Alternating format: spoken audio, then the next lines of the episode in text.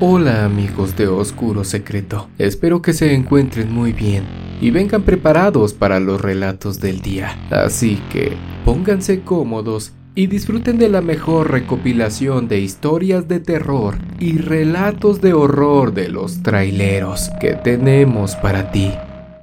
¿Están listos para esto?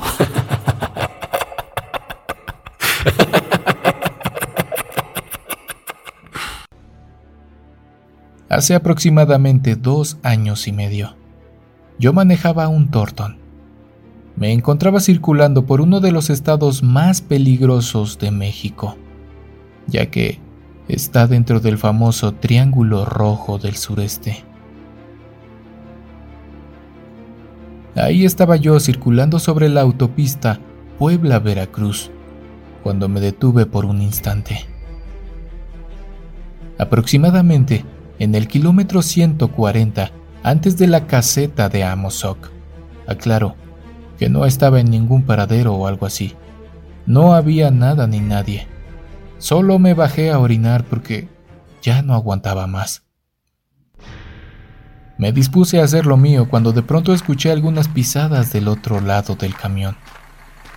A lo lejos, escuché una voz que se acercaba diciéndome, Buenas noches, joven. Joven, buenas noches. Disculpe, joven. La verdad, no se me hizo raro, pues, en ocasiones, hay comunidades alejadas de la civilización que buscan algún aventón. Así que le dije, espéreme tantito, don. Ya me venía haciendo del baño y tuve que parar un momento.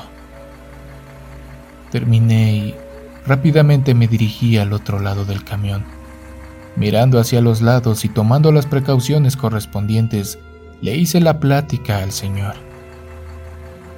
En estos tiempos, sinceramente, ya no se sabe quién te quiere hacer daño. Este señor me dijo, joven, será mucha molestia si me da un aventón. Voy aquí adelante a la salida de Oaxaca. Ya llevo algunas horas caminando y ya me duelen los pies. Este señor venía vestido humildemente, con un sombrerito de paja, un morralito, guaraches y ropa de manta. Lo vi bien amolado al pobre, así que la verdad no lo dudé y le dije que subiera sin problema. Comenzamos el viaje en cuanto subimos y comenzamos a platicar de cosas muy normales. Comida regional, bebidas y demás cosas que ya no me acuerdo. Pronto, salió a la luz que don Pedrito se dedicaba a realizar trabajos de brujería. Hasta ese momento, me consideraba agnóstico pues nunca había pasado algo como lo que pasó esa noche. Por algún momento, la ansiedad en mí me dijo que don Pedro me robaría o algo así. Me puse nervioso por algunos instantes y creo que don Pedro se dio cuenta porque me dijo, Tranquilo joven, no se preocupe, Viene conmigo. Hoy no le pasará nada. No soy mala persona. No tenga miedo. Se dicen tantas cosas de las personas que en ocasiones subes al camión. Así que no sabía si más adelante me esperaban sus cómplices o simplemente me golpearían y me quitarían el camión. La mente vuela en esos momentos. Así que traté de llenar mis pulmones de aire y relajarme. En sí, Don Pedrito no se veía tan malo, así que decidí dejar mis pensamientos paranoicos de lado.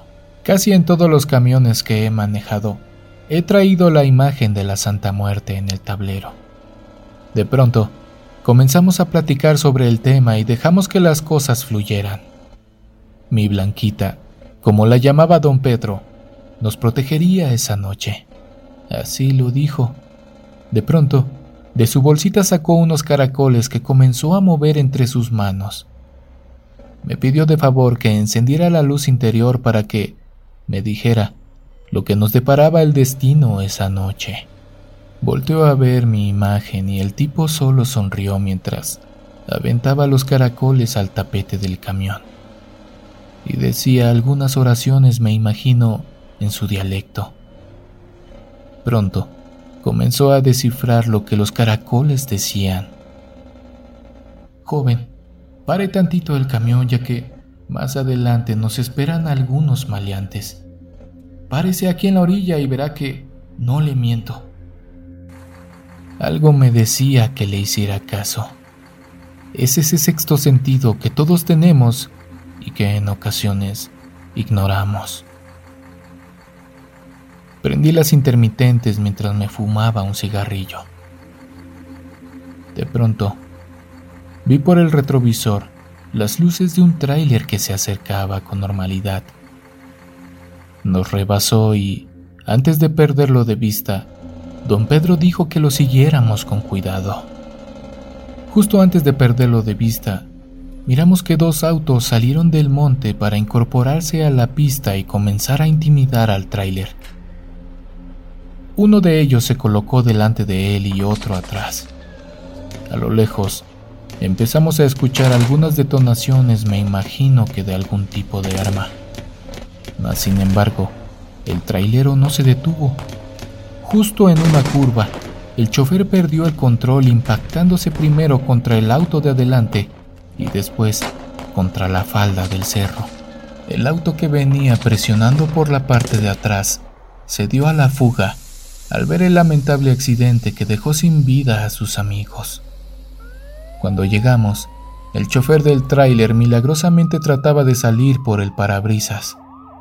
Lo ayudamos en lo que se pudo y algunos momentos después, cuando llegaron los Ángeles Verdes y la Policía Federal, continuamos nuestro viaje. Continué mi camino hasta el kilómetro 204, que es la salida hacia Oaxaca y al desviarme, un federal me marcó el alto a lo que obedecí. Detuve el camión y busqué los papeles que me solicitó para mostrárselos. El policía checó que todo estuviera en orden y me dio luz verde para comenzar de nuevo mi camino. ¿Cuál fue mi sorpresa al ver que don Pedro ya no estaba? Bajé nuevamente para darle una vuelta al camión. Posiblemente había bajado al baño, pero no había nada. Al ver mi cara, el oficial me preguntó que si se me había caído algún papel. Pronto le dije que no, que buscaba a mi acompañante pues no venía solo. El oficial preguntó a su compañero si alguien había bajado del otro lado del camión. Este contestó que no, que nadie había bajado. Pronto, recibieron por radio alguna alerta ya que me dijeron, avánzale camión, ya que andan asaltando por estos rumbos. Subí a la cabina y nada, estaba completamente vacía. Hasta el día de hoy, me pregunto qué pasó esa noche. Si don Pedro era algún espíritu que me protegió o si mi blanquita lo mandó para cuidarme aquel día. Me gustan mucho las historias de traileros, así que me animé a compartirte esta. Espero y más amigos de la comunidad se atrevan a hacerlo. Muchas gracias por leerme.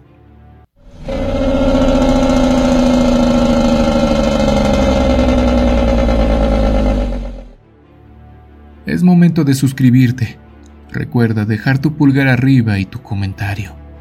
En verdad, Necesitamos de tu apoyo para seguir creciendo. Soy trailero y provengo de un pueblo llamado Tierra Grande, muy cerca de Valle de Bravo. En esta ocasión, quiero compartirles una de las historias más aterradoras de mi vida. Lo recuerdo muy bien. Hace algunos años, me tocó llevar un cargamento de carne a un rastro municipal del estado de San Luis Potosí. Como lo sabrán, mis amigos de transporte de carne, es muy importante llegar a tiempo al lugar de destino por cuestiones de salubridad y demás cosas. Partí como de costumbre, un poco tarde por cuestiones del frigorífico, ya que el técnico no terminaba de repararlo y todavía faltaba cargar el contenedor. Algunos momentos después terminaron. Salí de la estación y comencé mi viaje ya con el tiempo medido.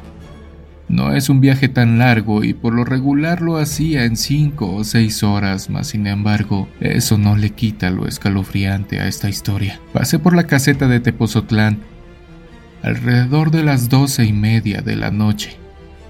Avancé algo de camino cuando se me hizo fácil detenerme en un pequeño restaurante a la altura de la Sauceda para cenar algo y no llegar con el estómago vacío. Jamás imaginé lo que me pasaría y que les compartiré a continuación. Terminé mi lonche. Revisé las llantas como de costumbre y que todo estuviera a la perfección para llegar a mi destino. Revisé nuevamente el motor del frigorífico y todo estaba en orden. Avancé una hora más, cuando de repente una alarma me tomó por sorpresa. El sensor de la temperatura estaba al full y el check parpadeaba sin razón. No quise arriesgarme, así que me detuve para ver qué era lo que estaba pasando. Me orillé en un pequeño acotamiento y bajé para revisar el camión. Pronto, me di cuenta al alumbrar con mi lámpara que, en efecto, el motor estaba sobrecalentado y que no tenía ni una sola gota de agua en el radiador. Abrí el cofre y esperé algunos momentos para pensar qué haría. En la cabina tenía un poco de agua, pero realmente no me alcanzaría. Era muy poca. Busqué a los alrededores algún señalamiento que indicara alguna llave de agua, pero fue en vano. No había nada. Así que decidí llamar al rastro para ver si me podían echar la mano. Lamentablemente, no había nadie disponible. Por fortuna, logré contactar por radio a un colega del trabajo. Él me dijo que venía de regreso y que podría pasar a ayudarme. O arreglábamos el camión, o él podría también terminar el viaje. Algo incómodo de mi parte. Le dije que sí, que no había problema. ¿Qué podría hacer en esos momentos? Lamentablemente, no cobraría el viaje por completo, pero la carga se entregaría. Aproveché para dormir un tiempo mientras José llegaba. Me acomodé y rápidamente mi cuerpo cayó rendido. Algunos minutos después, escuché a lo lejos algunos golpes en la puerta y el cristal de la cabina. Rápidamente me levanté, pues pensé que mi compañero por fin había llegado por mí. Abrí la puerta para darme cuenta segundos después que no era José. Era un señor de aspecto delgado, camisa de cuadros ya muy desgastada por el tiempo y que venía en una bicicleta. Pronto me hizo la plática. Buenas noches, joven. ¿Necesita ayuda o algo por el estilo? Veo que tiene abierto el camión. Yo soy aledaño al pueblo próximo y trabajo aquí en la hacienda en la ramada. Está muy cerca de aquí. Pronto miré mi teléfono y eran las 3 de la mañana. ¿Quién se levanta a las 3 de la mañana? Le dije, es muy temprano para ir a trabajar, ¿no, Don? Él me contestó, no, joven, ya voy algo atrasado ya que estamos preparándonos para la cosecha de la tuna, pero si quiere algo, le puedo ayudar si gusta, alguna herramienta o algo que le pueda traer de la hacienda.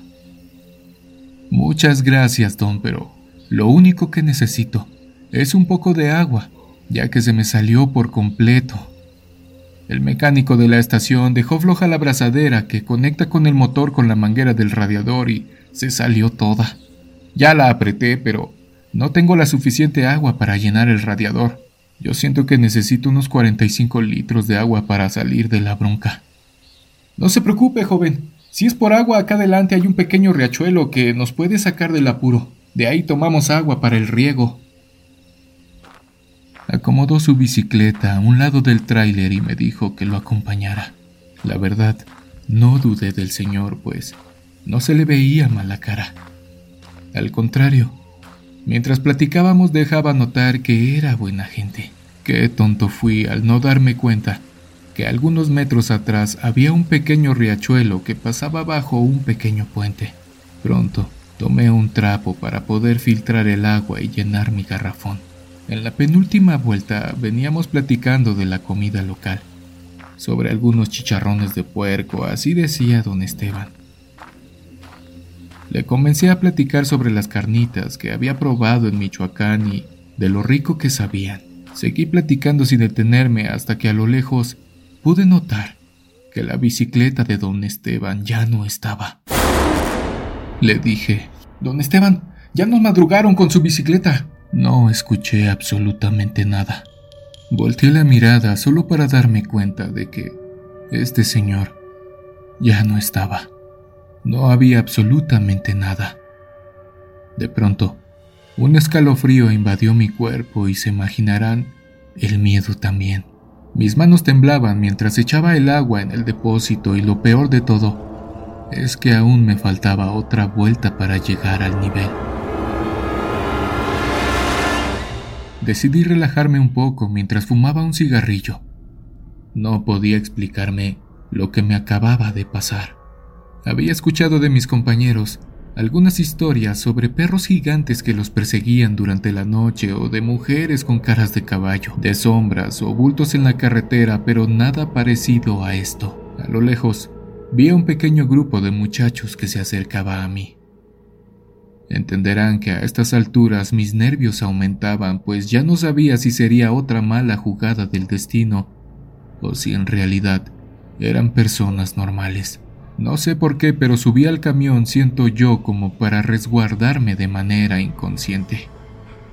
Sin embargo, tampoco quería perder el pago de esa semana. Justo cuando estaban a punto de dejar el camión atrás, les grité, Muchachos, muchachos, por favor, necesito un poco de ayuda. Se miraron entre ellos y se quedaron parados sin decir ni una palabra. Lo que pasa es que me quedé sin agua y necesito ir a recogerla al riachuelo que está debajo de ese pequeño puente.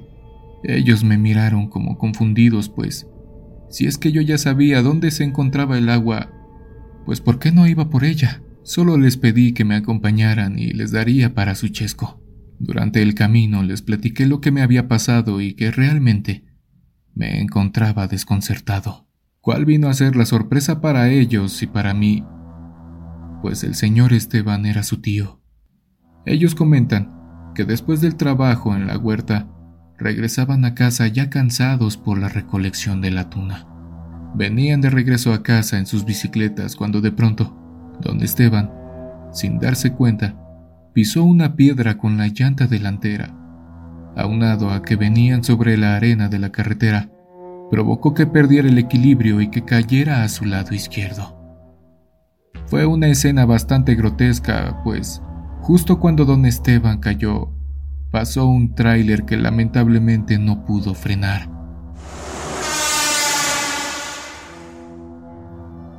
Entre el tráiler y el puente había una pequeña cruz que jamás vi por la oscuridad de la noche y la luna que no alumbraba mucho en esa ocasión.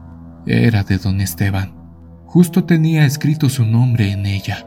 Les platiqué a sus sobrinos lo que me había pasado minutos antes de que ellos pasaran. También ellos sintieron miedo en algún momento. Les di algunas monedas y regresamos hasta donde ellos doblarían para llegar al rancho. Nos despedimos y siento yo que también algo confundidos y temerosos. Rellené el depósito y encendí el camión, rezando a todos los santos que arrancara pues el compresor del frigorífico consume mucha batería y esperaba que también solo fuese el agua. Gracias a Dios así fue. Me comuniqué con mi compañero y le dije que ya no se desviara, que ya había arreglado el problema. Mientras cargaba el compresor para poder comenzar mi viaje, le platiqué a mi compañero lo que me había pasado. Sin duda, se quedó sorprendido, pues él también ha vivido algunas cosas. Llegué al rastro Descargué y regresé. En cuanto tuve oportunidad, le reclamé al mecánico por el error tan garrafal que había tenido. Le platiqué mi experiencia y solo se quedaba callado. A veces, los errores tan pequeños como apretar una abrazadera son los que provocan fuertes accidentes. Les mando un fuerte saludo a todos mis colegas traileros. Deseo que su camino les sea ligero. Gracias por leer mi historia.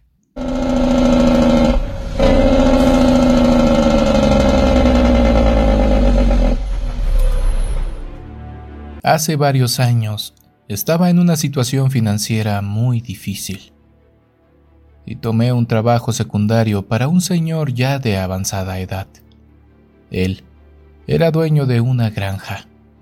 Era uno de los viejos más geniales que he conocido. Ya era demasiado grande como para trabajar mucho, mas sin embargo, siempre me hacía compañía mientras yo hacía las tareas que él necesitaba. Hablábamos de muchas cosas a esa edad. Se tienen miles de historias por compartir con cualquier persona. Siempre me ha interesado lo paranormal, así que un día le pregunté si alguna vez había tenido una experiencia que no pudiera explicar o algo que le hubiese pasado. En ese instante, solo me miró fijamente como si de algo malo se tratara. Dijo que de hecho tenía una historia que contar, mas sin embargo, lo dejaría para alguna de esas noches en que nos sentábamos a ver las estrellas y beber un poco. Pasó el tiempo y la verdad, ya ni me acordaba de aquella plática que habíamos tenido con anterioridad. Mas, sin embargo, llegó el día. Terminamos de instalar la sembradora en el tractor para comenzar al día siguiente muy temprano. Mientras terminaba, don Julio comenzó a encender una pequeña fogata donde comeríamos algunos trozos de carne más tarde. Lavé mis manos y fui a hacerle compañía para platicar un rato mientras cenábamos. Justo cuando oscureció y las estrellas alumbraban el horizonte, comenzó el desfile de historias de las cuales una les contaré el día de hoy. Don Julio comenzó así. Solía conducir para una empresa de autopartes hace muchos, muchos años. Un invierno, conducía un montón de repuestos de Tennessee a Nueva York. A mitad del viaje, hubo una terrible tormenta que cerró las carreteras principales. Esa ruta ya la conocía muy bien, pues realizaba el viaje varias veces al año. Decidí que podría tomar algunas carreteras secundarias y volver a la autopista un poco más adelante. En poco tiempo, la tormenta decidió tomar un giro para peor y terminé fuera de la carretera, atascado y con muy poco combustible. Al principio, estaba más preocupado por el daño al camión que por cualquier otra cosa, pero a medida que la tormenta avanzaba y mi combustible bajaba, me di cuenta de que estaba en serios problemas. A medianoche, la nieve me llegaba hasta las rodillas y no había señales de ceder me estaba congelando. El calefactor del camión no ayudaba en mucho, pues estábamos a menos 11 grados. Fue uno de los años más fríos de toda mi vida. El frío gélido, el viento y la nieve aumentaban a medida que el tiempo transcurría. Así que decidí que si iba a morir, lo haría saliendo de aquí. Mi mapa mostraba una ciudad a algunas millas al norte de donde me había salido de la carretera, y nada en ninguna otra dirección. Me abrigué lo mejor que pude y partí. Dos horas después de mi caminata, pasé un letrero que decía cuatro millas a la ciudad. Entonces, supe que iba a morir en ese camino esa noche, pero nunca me rendí. Así que Seguí adelante. Pasó alrededor de una hora. La nieve me cegaba por momentos. El viento empujaba contra mí y cada paso que adelantaba consumía la poca energía que ya me quedaba. Me senté bajo un árbol mientras la nieve seguía cayendo, tratando de descansar un poco, pero creo haberme quedado dormido. De pronto, un joven me despertó algún tiempo después. En esos momentos no pensé en nada malo, solo agradecí porque alguien me había encontrado esa noche. Jamás imaginé que sería víctima de los sucesos paranormales que contaban mis amigos traileros. El joven me ayudó a llegar a su casa, que estaba un poco más adelante. Conocí a su esposa que muy amablemente preparó una taza de café que momentos más tarde me dio su pequeño hijo, que jugaba a arrojar algunos troncos para mantenernos calientes y para descongelarme un poco. Dormí el resto de la noche en su sofá, debajo de una manta tibia junto al fuego de la chimenea. A la mañana siguiente, este joven, creo que Bill era su nombre, me llevó a las afueras de la ciudad en su camioneta y me dijo que había una estación de servicio a unas cuadras más abajo y que estaba seguro de que podrían ayudarme ahí. Le di las gracias y le ofrecí 20 dólares que se negó a aceptar. Se dio la vuelta y pronto se alejó. Cuando llegué a la estación, les dije dónde estaba mi camión. Ellos me dijeron que enviarían una grúa de auxilio para que lo recogieran de inmediato. Me dirigieron a un restaurante donde podía tomar un desayuno caliente y esperar mientras preparaban la grúa. Un par de horas más tarde, estábamos llegando al tráiler que manejaba y pudimos percatarnos que el daño se encontraba en dos de las llantas traseras que no ayudaban en la tracción del camión ya que se habían ponchado en el camino. Yo traía una llanta de refacción y por fortuna la grúa traía otra, un poco vieja pero que nos ayudaría en ese momento. Pronto pusimos el tráiler en funcionamiento y logré retomar el control de la ruta. Una vez llegamos a la estación de servicio, me dirigí a pagar la cuenta de arrastre y la vieja llanta. Mientras hablaba con el caballero detrás del mostrador, le conté la historia de cómo me salvé y si conocía a esta familia. Él dijo que nadie podría vivir por esos rumbos, pues un incendio había quemado la mayor parte del bosque algunos años atrás, que había sido una tragedia terrible y que su hijo y su familia se habían quemado en su casa. Luego, abrió su billetera y me mostró una foto de su hijo. Siento que mi cara reflejó el impacto de la sorpresa, pues esta persona me preguntó que si algo me pasaba. Lo único que salió de mi boca fue la verdad. Le dije a ese hombre que la persona que me estaba mostrando en la foto era la misma que me había salvado la vida. En la foto también estaba la mujer que me preparó el café y el pequeño que alimentaba el fuego. Ese es el hombre que me recogió en la carretera. Pasé la noche con el pequeño y su esposa. El hombre se puso muy rojo como molesto y comenzó a llamarme mentiroso. Dio la vuelta al mostrador levantando el puño y cerrándolo con tanta fuerza. De pronto me dijo, no sé qué tipo de broma es esta, pero sal de mi tienda. Salí de la tienda y me dirigí al taller mientras él gritaba algunas obscenidades desde la entrada. Subí a mi camión y me fui. Ni siquiera pude pagarle al hombre. Algunas semanas después, cuando el clima era más favorable, me dirigí hacia el mismo lugar donde había pasado aquella noche. Jamás imaginé que la casa y la familia que me habían salvado la vida no existían. Solo había restos de troncos y maderas consumidas por el fuego que, certeramente, me había comentado el señor de las grúas. Eso fue lo que me platicó don Julio aquella noche. Gracias por leerme y saludos a toda la comunidad desde Atlanta.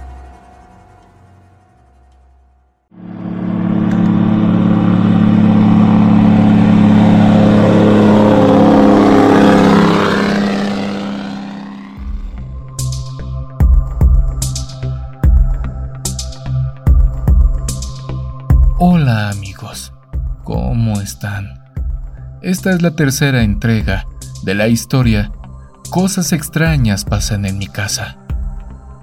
Así que no perdamos el tiempo. Pónganse cómodos, disfruten de esta emisión con las luces apagadas Y escuches lo que escuches, no te sugestiones. Si eres un poco susceptible, regresa mañana durante el día. Pero antes, no olvides suscribirte y dejar tu pulgar arriba. Necesitamos de tu ayuda para poder crecer. Te damos algunos segundos para hacerlo y que puedas retirarte con calma.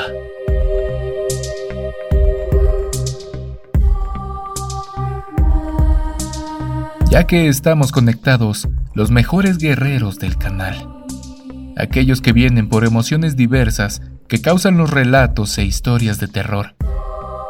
Gracias por estar aquí. Estamos seguros de que todos ustedes lograrán llegar hasta el final de la emisión.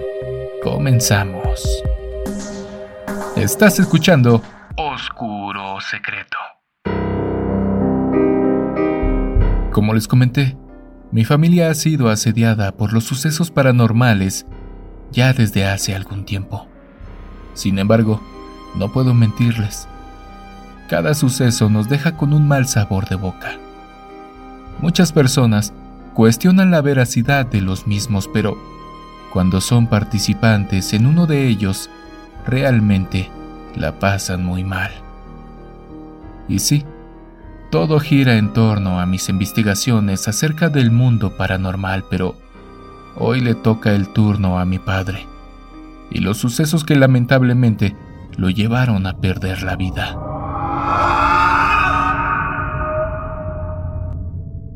Mi padre siempre se desempeñó como chofer de tráiler para una empresa refresquera de color rojo.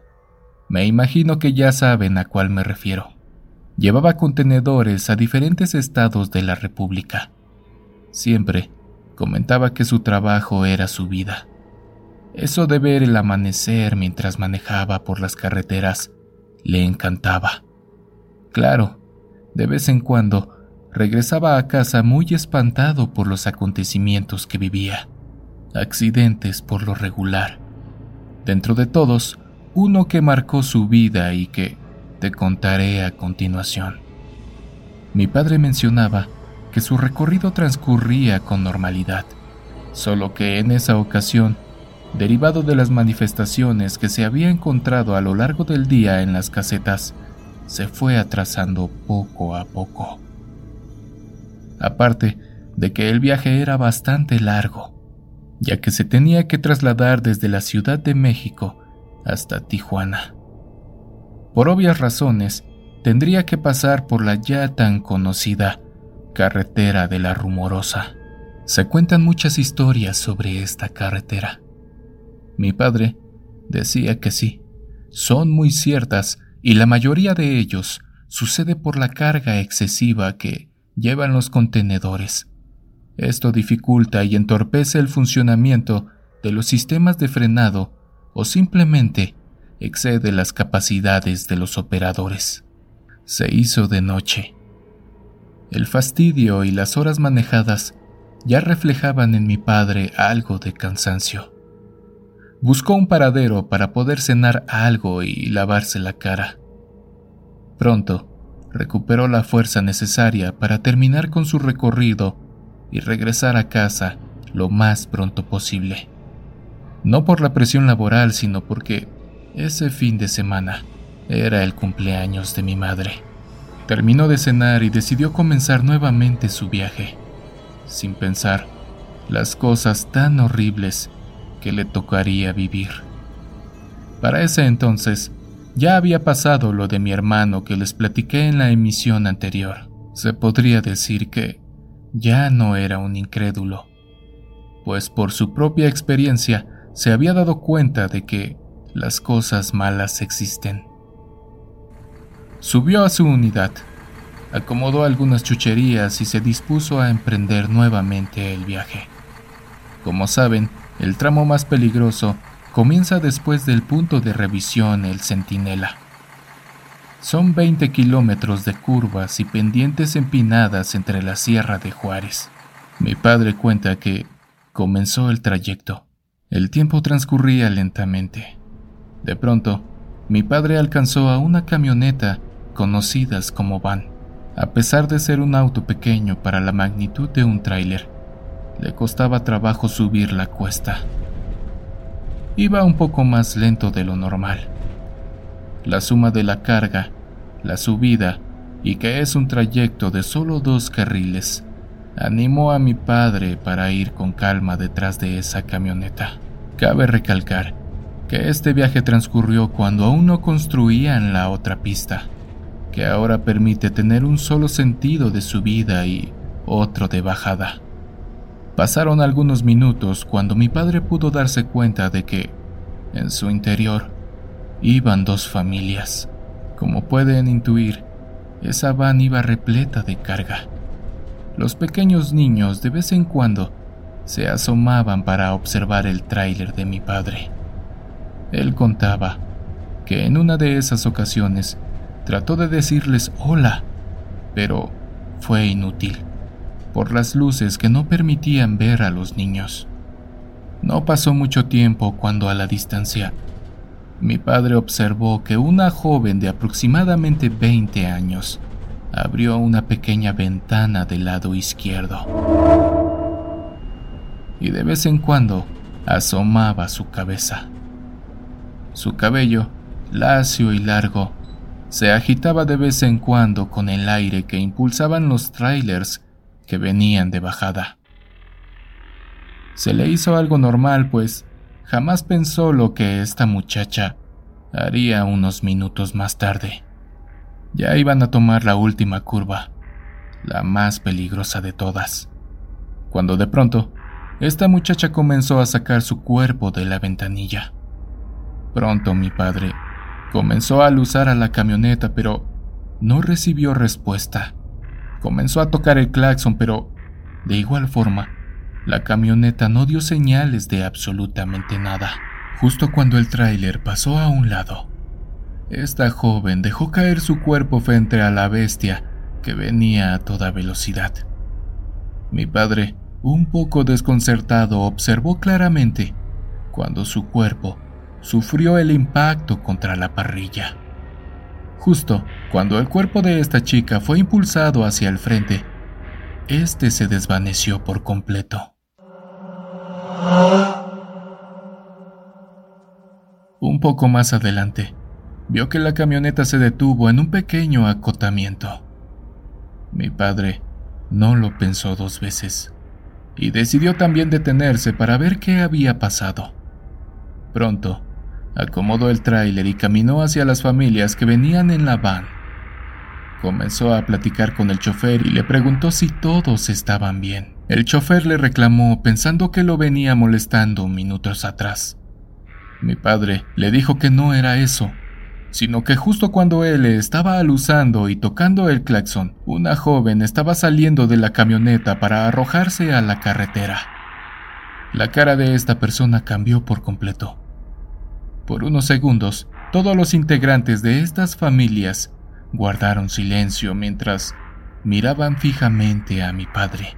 Por un momento el tiempo se detuvo. Mi padre nos contaba que por algunos segundos, estas personas lo miraban fijamente, mas sin embargo, ninguno hablaba. Pronto, las caras de todos los integrantes que estaban adentro de esta van comenzaron a cambiar. Las piernas de mi padre se congelaron por completo y, sin poderse mover, seguía observando cómo las bocas de estas personas comenzaron a abrirse de tal manera. Pronto, los ojos de todos ellos se tornaron oscuros y vacíos. El frío y el temor recorría el cuerpo de mi padre. Él contaba que, como pudo, logró recuperar el movimiento de sus extremidades, logró llegar a su unidad y cuál sería la sorpresa de mi padre, que una vez arriba del camión, al mirar por el espejo y buscar esa camioneta, ya no estaba. Con algo de temor y tomando su Biblia que llevaba en su unidad, imploró al cielo algo de protección para él. Ya un poco más tranquilo, logró comenzar nuevamente su recorrido para llegar muy temprano a las naves de descarga. Salió a caminar mientras esperaba su turno, pero ya había varios compañeros esperando también que descargaran su mercancía. En el desayuno pudo platicar con algunos colegas y contarles la experiencia tan aterradora que había pasado esa noche. El chofer más viejo de todos le contó a mi padre la historia de esa camioneta y que, si bien a él nunca le había pasado, sus antiguos compañeros también contaban ese mismo acontecimiento. Se platicaba que esa familia lamentablemente pereció cuando el conductor se quedó dormido por algunos segundos. Cuando el conductor se percató de haberse salido de la carretera, trató de girar el volante provocando una volcadura al mismo tiempo que caían al precipicio. El auto rápidamente se prendió en llamas. Algunos espectadores cuentan que esa misma escena que vio mi padre fue cierta, pero en situaciones diferentes. Esta chica trató de salir de esa misma forma, pero lamentablemente justo antes de salir por completo, esta camioneta explotó sin dejar a ningún pasajero con vida. En cuanto amaneció por completo, llamó a mi madre para platicarle lo que le había sucedido, sin imaginarse lo que aún le faltaba por vivir.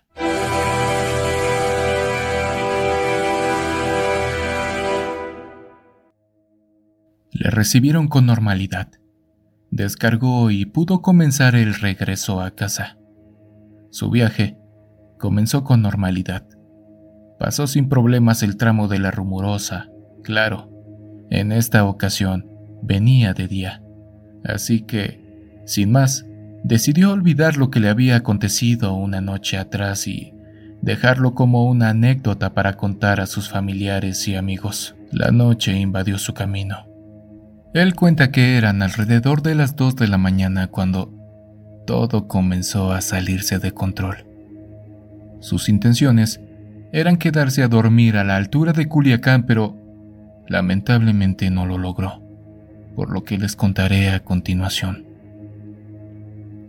Un poco de ansiedad invadió a mi padre en cuanto la noche cayó.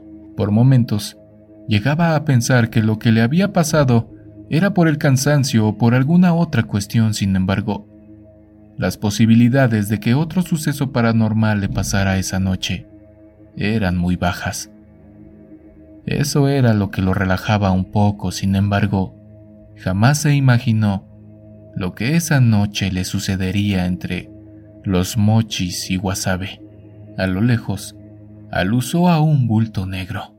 Pronto bajó un poco la velocidad, pues es sabido por los conductores que muchas personas buscan una salida fácil a sus problemas, aventándose hacia los trailers para terminar con su vida. Pasó un poco despacio frente a una señora de aspecto tenebroso, mirando fijamente el camión que manejaba mi padre.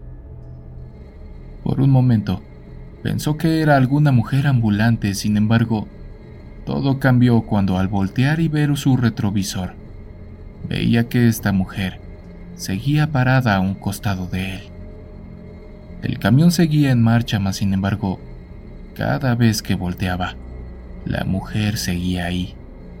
En fracciones de segundo, mi padre comenzó a ver que esta mujer había comenzado a trotar cada vez más rápido hasta que alcanzó la cabina por completo.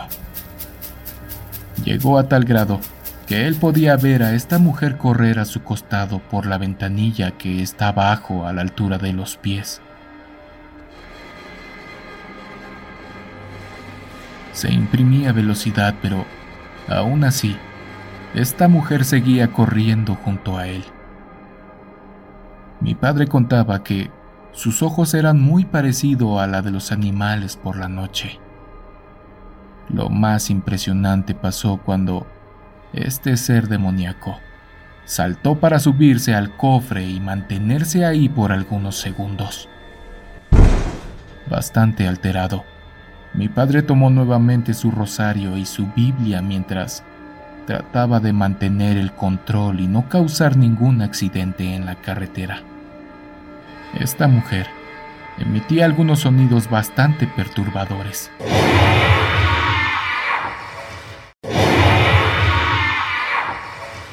Se reía y pronunciaba frases que mi padre no entendía. Pronto, esta mujer desapareció por completo. se desvaneció en el aire, dejando una bruma oscura en el parabrisas. ¿Cuál sería la impresión de mi padre cuando trató de dejar la Biblia en el asiento de al lado? Esta mujer estaba ahora adentro del camión, en el asiento del pasajero y mirándolo con una cara tan demoníaca. En esos instantes, mi padre dio un volantazo por la impresión. Tratando de controlar y frenar a la misma vez, logró detenerse y pronto comenzó la batalla. Mi padre no tuvo otra opción que comenzar a reprender a esta entidad.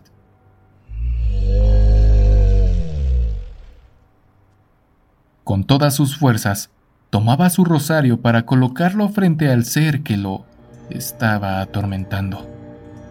Esto duró pocos minutos que para mi padre fueron eternos. Este demonio desapareció tras un fuerte alarido. En cuanto este ser dejó el habitáculo, mi padre prendió las luces internas del camión para llevarlas así hasta donde pasó el resto de la noche. Por instantes, lograba culpar al cansancio de esa semana pues no había dormido casi nada. Dicen que la falta de sueño provoca alucinaciones en los camioneros. Manejó hasta el próximo motel que se encontró, un tal motel llamado Misión. Orilló el tráiler y descendió para pagar su habitación, aún con el miedo por lo que le había pasado Trató de bañarse y descansar un poco. Claro, con su Biblia y rosario en mano.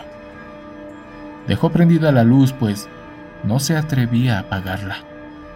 Pronto, el sueño lo invadió para dejarlo despertar la mañana siguiente. Tomó un café y continuó el viaje hasta la empresa.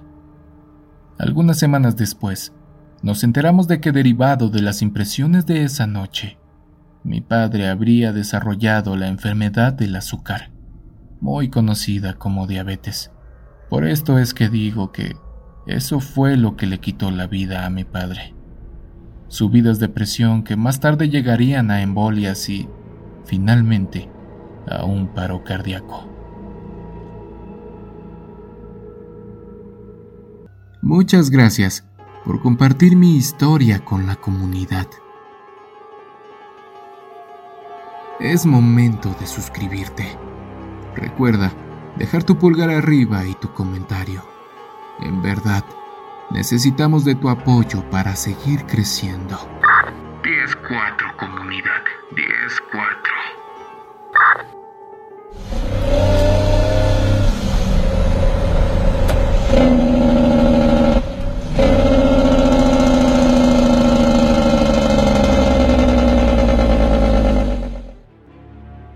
Tuve una experiencia mientras manejaba un tráiler, que a veces utilizo para transportar personas en los desiertos del centro de Australia.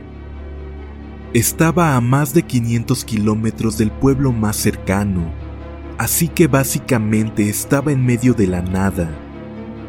Salí en un viaje de cinco días para recoger a un grupo de ancianas aborígenes para que les hicieran los controles de salud que le suelen hacer a las mujeres, pruebas de azúcar, mastografías y otras. El día que las llevé para hacer eso, pasamos por un lugar llamado Mintabi, para que pudieran comprar ropa en cualquier tienda al azar en esta pequeña área minera del sur de Australia. Salimos de ahí bastante tarde, para hacer el viaje de regreso durante la noche al día siguiente, los llevaría de regreso a sus respectivas comunidades en el desierto. Todos los pasajeros se quedaron dormidos porque habían tenido un día muy largo, al igual que yo, pero ese es mi trabajo. Incluso la enfermera que viajaba con nosotros se durmió.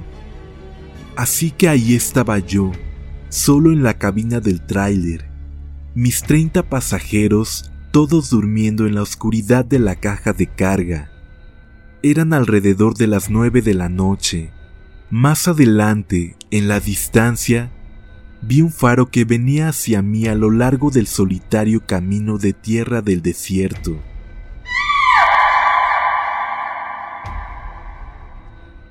Así que apagué las luces para ver solo lo que me mostraba la luz de cruce.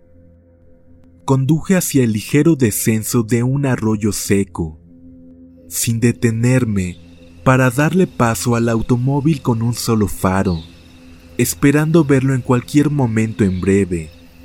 No es inusual ver a un automóvil con un solo faro, así que no me molesté ni remotamente. Pasaron unos momentos y esa luz desapareció. Encendí de nuevo mis focos y las luces altas, pero no había ningún auto. No había nada. Solo el camino de tierra vacío. No había polvo en el aire y pude ver una buena distancia frente a mí y a cada lado. No había nada por ningún lugar, solo el desierto vacío, el camino de tierra y yo solo en la cabina. Mantuve las luces encendidas hasta que nos detuvimos aproximadamente una hora después. No vi ningún coche ni nada durante el resto del viaje. Antes de dejar salir a los pasajeros, les pregunté si alguno de ellos había visto la luz. Todos se quedaron en silencio y después de un momento comenzaron a hablar en su idioma nativo. Parecían nerviosos y todos se bajaron del tráiler. Unos minutos más tarde, un par de mujeres se acercaron a mí para pedirme que les contara exactamente lo que había visto, sin dejar ningún detalle de lado y que describiera exactamente dónde lo vi. Soy un tipo grande, he vivido en tres continentes, he sido oficial de policía, maestro, conductor de autobús y trailero. Solo digamos que soy bastante duro, pero tengo una mente abierta Después de que les conté todo a estas mujeres de principio a fin y les describí con todo detalle exactamente dónde sucedió, las dos mujeres me miraron con miedo en sus ojos. Se miraron una a la otra y nunca olvidaré lo que me dijeron y la forma en que lo hicieron. Me llevé muy bien con los indígenas del centro de Australia y confío en saber cuando algo los inquieta. Dijeron esto, Señor, tenemos mucha suerte de que no se detuviera, porque si lo hubiera hecho, nadie nos hubiera visto a ninguno de nosotros nunca más. Todos hubiéramos desaparecido. Le pregunté por qué, y ellas simplemente negaron con la cabeza y dijeron que no hablarían de eso porque había asustado a todas las mujeres. Estoy seguro de que mucha gente ha oído hablar de las luces de Min Min en el oeste de Queensland. Bueno, lo que estas mujeres supieran sobre lo que vi en aquel lugar, estaban convencidas de que no es algo que quisieras conocer en el desierto por la noche. Solo vi esto una vez y lo vi por tal vez un minuto y parecía el faro de un auto a unos cientos de metros en la carretera.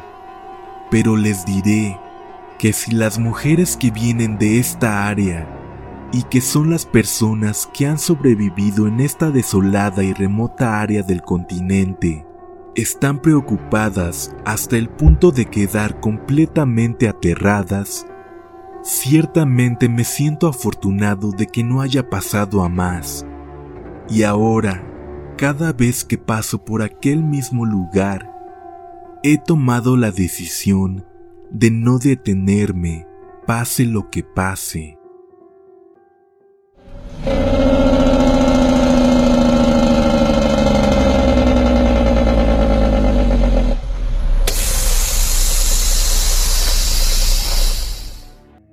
Mi tío Víctor moriría muy joven a los 44 años de edad. Al igual que mi papá y mi abuelo, era trailero. seguía la tradición familiar de tomar las carreteras del país en las rutas de transporte durante muchos años. En ese tiempo, como transportista, nunca le pasaron cosas raras. Solo vio accidentes y animales que se atravesaban en la carretera, los cuales muchas veces se llevaba estampados en la parrilla de su tráiler Kingworth T800. Sin embargo, eso cambiaría una noche. Cuando manejaba rumbo a Río Verde, en aquel tiempo, y debido a la escala de violencia que imperaba en las carreteras, los transportistas tenían prohibido pararse o detenerse o simplemente subir personas en paraderos y caminos. Mi tío era una persona tranquila, dedicada a su trabajo. Nunca fue temeroso o espantadizo. Según él, lo había visto todo en las carreteras, pero esa noche en particular, luego de una larga jornada, iba en un camino alto de la sierra. De pronto, la radio comenzó a tener mucha estática y la banda CB de igual manera. Ya no tenía señal y a veces podía escuchar voces entrecortadas a lo lejos, ecos de personas que intentaban comunicarse, compañeros traileros que andaban por esa zona. Muchas veces decían que debido a la sierra se hacía la interferencia, pero había algo más, algo raro que a mi tío no le gustó mucho. Continuando con su camino, le dio sueño y con esto las ganas de llegar más pronto al destino. Él contaba que después de una pronunciada curva, los faros del camino aluzaron a lo lejos lo que parecía ser una persona caminando por un lado de la carretera. No era extraño ver de vez en cuando a personas pero sí lo era el hecho de que estaba en medio de la sierra, sin pueblos o ejidos cercanos, en una zona donde no había nada. Su sorpresa fue mayor al irse acercando, aminorando la velocidad. Encendió las altas y vio que aquella persona era una mujer. De primera impresión, pensó que quizás se trataba de una de tantas mujeres que caminaba por las orillas del camino para ser levantadas por los traileros a cambio de algunos favores pero era algo inusual por la zona montañosa, alejada de cualquier población. Mientras iba acercándose, un mal pensamiento se anidó en su mente. Así lo hizo y se comenzó a orillar. Pudo frenar a la mujer iluminada por los faros del camión. Cuando se acercó, vio que era una joven muy atractiva cuya vestimenta ceñía su cuerpo. Denotaba unas formas muy provocadoras e invitaba a perderse en ellas. Sin querer desperdiciar la oportunidad, vio con ansiedad cómo la mujer avanzó con un andar lento y felino, caminando hacia su encuentro. Se subió al estribillo y pidió un ray al pueblo más cercano. Con una voz dulce y melosa, le suplicó que no la dejara ahí, que era tarde y temía caer en el acantilado, o que simplemente la acechara una de tantas bestias nocturnas que hay en la sierra.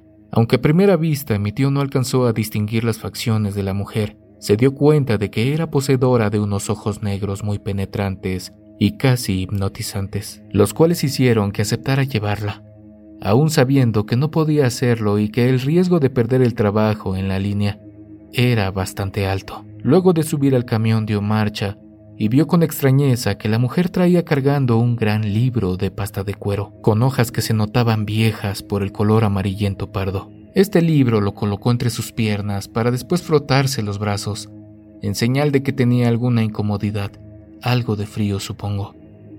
Esto hizo que el vestido se le subiera un poco, mostrando que no llevaba ropa interior ni sostén. Los atributos de dicha joven desviaron rápidamente los pensamientos de mi tío, y esto hizo que el hombre comenzara a hacerle la plática a la mujer para romper el hielo, para persuadirla de alguna u otra manera. Esta Siendo condescendiente, continuó la conversación hablando de diferentes cosas que había visto en la carretera. En todo momento, la mujer se frotaba los brazos y esto lo aprovechó mi tío para acercarse un poco más, ofreciéndole así alguna de las garras que tenía en la parte trasera del tráiler. Entre tanta plática y risas, las cosas subieron un poco de tono. La mujer no mostraba ningún síntoma de miedo o angustia por estar en medio de la nada con un hombre sediento de placer. Eso, la verdad ya suena muy raro y casi sacado de alguna película de terror, pero así fue. Ella no se negó a las caricias lascivas de aquel hombre. Sin embargo, al leve roce de sus manos con el lomo del libro, sintió un frío quemante como si su piel hubiera sufrido la quemadura de un hielo seco. Esto lo hizo estremecerse y rápidamente sacó la mano del lugar que intentaba agarrar. Se aferró al volante para tomar una curva bastante pronunciada. Enseguida de tomarla, un frío inusual inundó la cabina del tráiler y la mujer hizo muecas de desagrado, indicando que se sentía un poco mareada. a lo cual mi tío la invitó a pasar al camarote para que descansara un poco. Así lo hizo, y sin demora se acomodó en el camarote y mi tío comenzó a buscar un lugar para parar. Para su mala suerte, estaba en medio de la sierra y aceleró un poco para salir lo más pronto de esa zona y encontrar un paradero. El frío de la cabina comenzó a hacerse tan incómodo. A pesar de tener la calefacción encendida, no era suficiente. Luego de un rato comenzó a escuchar cómo la mujer decía algunas cosas entre dientes, algunos murmullos por lo bajo del entendimiento. Daba la impresión de que estaba en alguna especie de oración, y al preguntarle si todo estaba bien, no respondió, de ninguna manera, y continuó con aquellos extraños susurros. Aunado al frío que se podía sentir, hizo que mi tío se sintiera en una enorme inquietud. De pronto, la voz melosa que antes había escuchado Ahora era una voz ronca y llena de odio, que comenzó a maldecir y a decir cosas raras. Este maldito muladar huele a pura mierda, dijo en tono despreciable. ¿Qué dices, mujer? ¿Cómo que huele a mierda? preguntó el perplejo de mi tío. Al escuchar esto, hizo un intento por encontrar un paradero y vio un pequeño claro a un lado de la carretera. Parqueó el tráiler ahí y encendió las intermitentes. Volteando al camarote, preguntó qué era lo que olía a mierda, si él no podía percibir nada de algún nauseabundo olor. Es ese chingado rosario que cuelga y esa Biblia que tienes debajo de la cobija. No puedo leer mi libro. Maldito puerco. Tíralos. Dijo la mujer en total desprecio.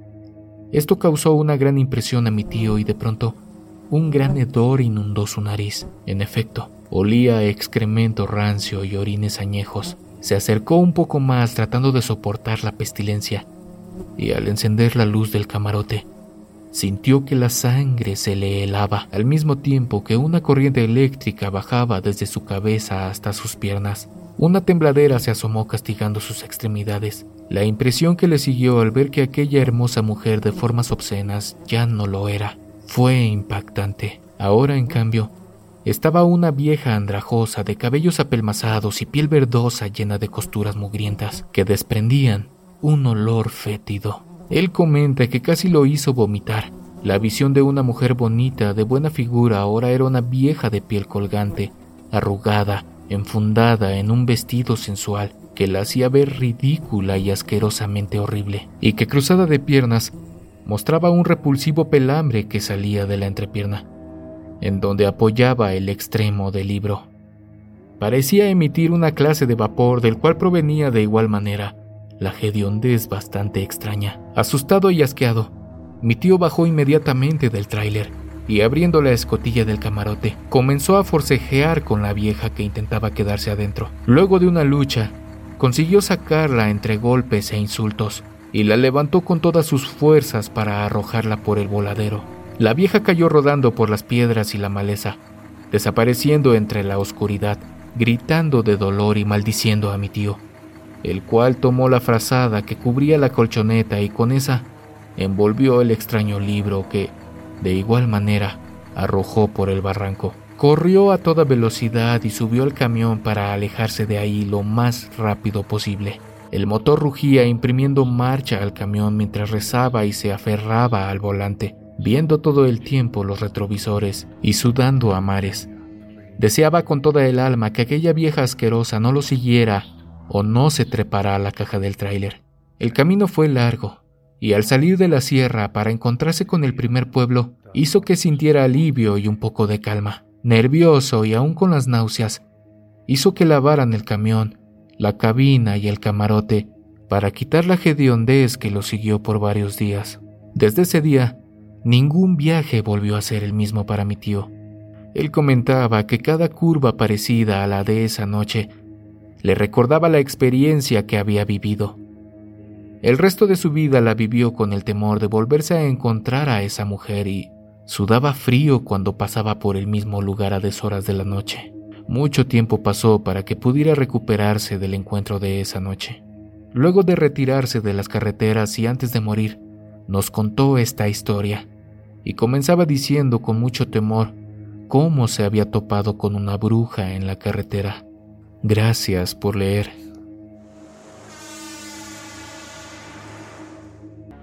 Soy trailero desde hace un par de años y tuve que conducir a casa desde DC hasta Kansas después de terminar con una entrega. No llevaba nada más conmigo, más que algo de ropa y el viejo revólver de servicio de mi difunto abuelo. No pude salir de la base hasta las 5 de la tarde, lo que me puso en Virginia Occidental después del anochecer. Mi GPS decidió guiarme entre carreteras a través de algunos caminos secundarios, pero en algún momento de la noche simplemente dejó de funcionar.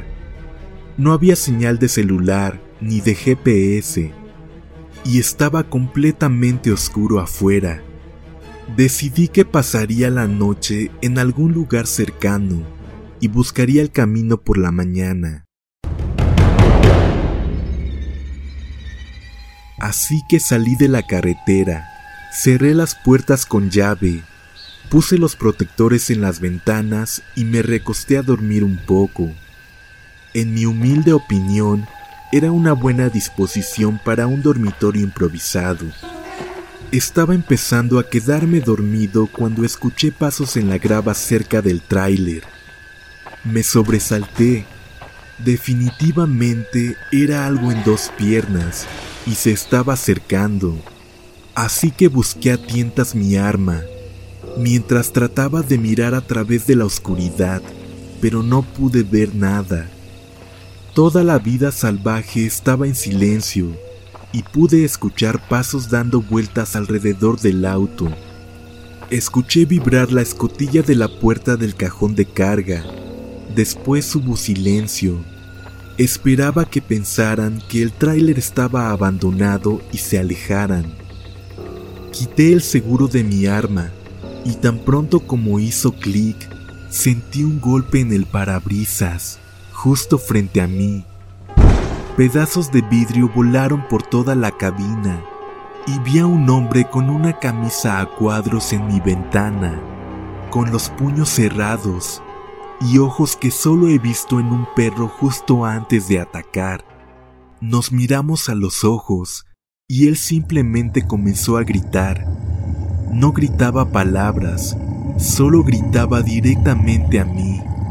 Le grité que le volaría la cabeza para que se fuera.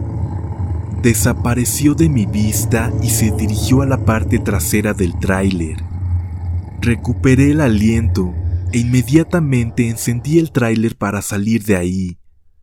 De repente, la ventana a mi lado simplemente explotó de la nada. El hombre se asomó por esta para alcanzarme y sacarme del camión. Aterrado, caí torpemente sin saber qué era lo que estaba pasando. Estaba en el suelo, él me estaba pateando mientras yo estaba luchando tratando de encontrar el arma que había dejado caer en la conmoción. En un momento, de la nada, un hombre de mediana edad salió corriendo del bosque y comenzó a golpear al tipo que me atacaba. Pelearon un poco. Encontré el arma debajo del tráiler. El hombre que me golpeó salió corriendo y solo quedamos el segundo hombre y yo. Levantó las manos, me pidió que no disparara y en general era racional. Le pregunté qué estaba haciendo aquí él me respondió que seguramente no comiendo arañas.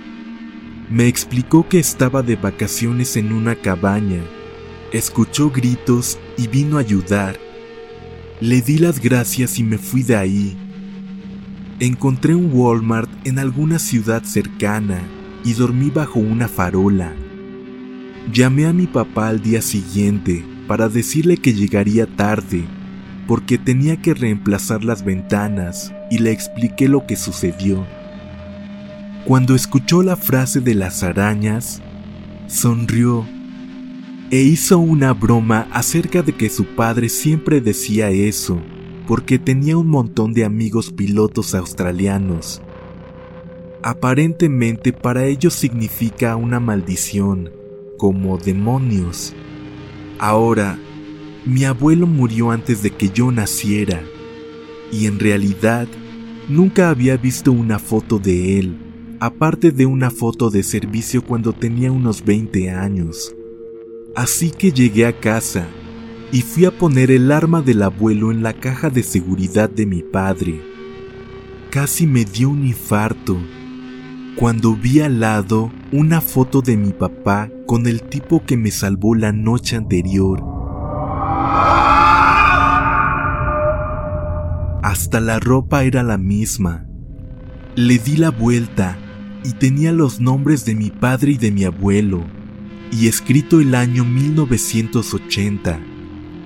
Así que le pregunté a mi papá cuándo había sido tomada esa foto, y me dijo que era especial porque había sido tomada la mañana del accidente donde había muerto el abuelo. Nunca había creído en fantasmas, pero no creo que haya sido una coincidencia que el tipo que me salvó de un ataque haya sido el hombre cuya pistola yo estaba tratando de agarrar para protegerme. Desde entonces, me siento más seguro cada vez que viajo por alguna carretera desolada en mi tráiler. Incluso si llevo el arma descargada me siento en paz, porque sé que mi abuelo me estará cuidando. Hola a todos, mi nombre es Daniel. He pensado mucho en enviar este relato, pues realmente no me siento cómodo a la hora de contar lo que me pasó aquella noche mientras transportaba una carga. Tengo 50 años y me he desempeñado como trailero durante 27 de ellos, a pesar de que existen personas que tienen más experiencia y muchos más años. Junto a su corcel de acero, ya siento al camión que opero parte de mí. He aprendido a escuchar el motor. Es más, Casi puedo decir qué le duele o qué es lo que necesita. No sé si a mis colegas operadores les pase lo mismo, como a muchos siento yo. Aprendí de mi padre. Trazamos todas las carreteras del país juntos. Siento que de ahí nació mi amor por estos gigantes del asfalto y llenan mi corazón de alegría al saber que muchos de los viajes los pasé contigo, mi viejo. Yo no fui a la escuela, me la pasé durante mucho tiempo en la carretera. De cierta forma, puedo decir que muy feliz. Mi padre operaba un Dina modelo 531, conocidos como K7 o Thornton. Transportábamos madera de Veracruz a Guadalajara y durante muchos años nuestros trayectos solían ser tranquilos y muy reconfortantes, al menos para mí, ya que solo era el acompañante de mi padre. En esos años, la deforestación de los bosques casi no tenía restricciones así que acudíamos para realizar los viajes de manera frecuente. En una ocasión, llegamos al aserradero muy temprano. La neblina aún cubría las copas de los árboles y se podía sentir ese rico aroma a madera recién cortada, un aroma entre pino, eucalipto y hierba. Pronto, fuimos con mi padre a recibir y llenar algunos papeles con el señor que manejaba la logística. En cuanto llegamos, pude ver el rostro de don Fermín bastante preocupado. Él comenzó a platicarle a mi padre que el día anterior habían tenido algunos problemas con un habitante del lugar. Lo que tenía en gran preocupación al equipo era que en la noche uno de los muchachos había desaparecido. En cuanto el sol comenzó a dar sus primeros rayos, se juntaron y subieron a la cabaña del hombre que algunas horas antes se había bajado a reclamarles por la tala de los árboles. Ellos platicaban que en aquella casita de madera no había nadie, que solo un petate y algunas cosas colgadas como pieles o vasijas era lo único que estaba en ella. La duda incrementó cuando se acercaron al petate y al mirarlo, este contenía pelos de animal, como si se tratase de otra cosa que no fuese un humano. Cargaron el camión y salimos rumbo a Guadalajara alrededor de las 10 de la mañana. Por cuestiones de seguridad y por el peso de la carga no podíamos ir a más de 60 kilómetros por hora. Se imaginarán que la noche nos tomaría por sorpresa en algún momento del viaje. Sentimos algo de alivio cuando estábamos a la altura de Atlacomulco, muy cerca del lago de Chapala. Ya faltaba muy poco para llegar al almacén, sin embargo, el sueño me venció. No pasó mucho tiempo cuando mi padre me habló algo nervioso, pues alcancé a escuchar mientras se me quitaba lo soñoliento. Dani, hijo, despiértate. Algo extraño está pasando en la carretera. En cuanto recobré el sentido, pregunté qué era lo que pasaba. Él me contestó, no sé qué es lo que pasa, ni desde dónde nos viene siguiendo. Mira tu retrovisor, pero no te sobresaltes. Haz como si nada pasara. Justo cuando enfoqué la mirada en el espejo, un animal bastante grande nos venía siguiendo, sus ojos entre rojizos. Aún me enchinan la piel. La oscuridad de la carretera era el camuflaje perfecto para esta cosa, pero sus ojos jamás dejaban de mirarnos. Pronto, la pendiente de la carretera logró impulsar más al camión. De 60 pasamos a 70. Llegaron los 80 y luego los 90 kilómetros por hora. Sin embargo, ese animal seguía tras nosotros, como si no necesitara descanso o tuviera fuerzas sobrenaturales. El nerviosismo invadió a mi padre cuando llegamos a los 95 y el camión comenzaba a perder estabilidad.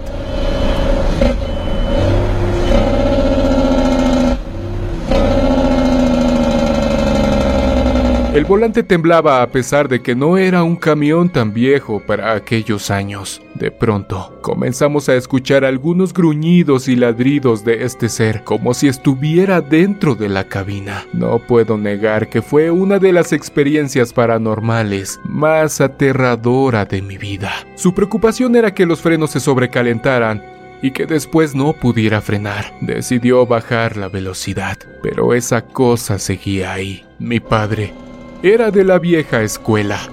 Así que sacó valor no sé de dónde. Decidió detener y bajar el camión mientras empuñaba su vereta que siempre lo acompañaba durante todos los viajes. Mientras lo hacía, me dijo, No te muevas, chiquillo, ya me cansé de esta fregadera. Cerró la puerta y rápidamente miré por el retrovisor. Ese gran animal brincó hacia la hierba como para esconderse, pero en esta ocasión sus ojos jugaron en su contra, pues mi padre pudo verlo detrás de un árbol. Este animal gruñía entre las sombras como enojado con nosotros y como si algo le hubiésemos hecho, justo cuando ese perro demoníaco se lanzó contra mi padre.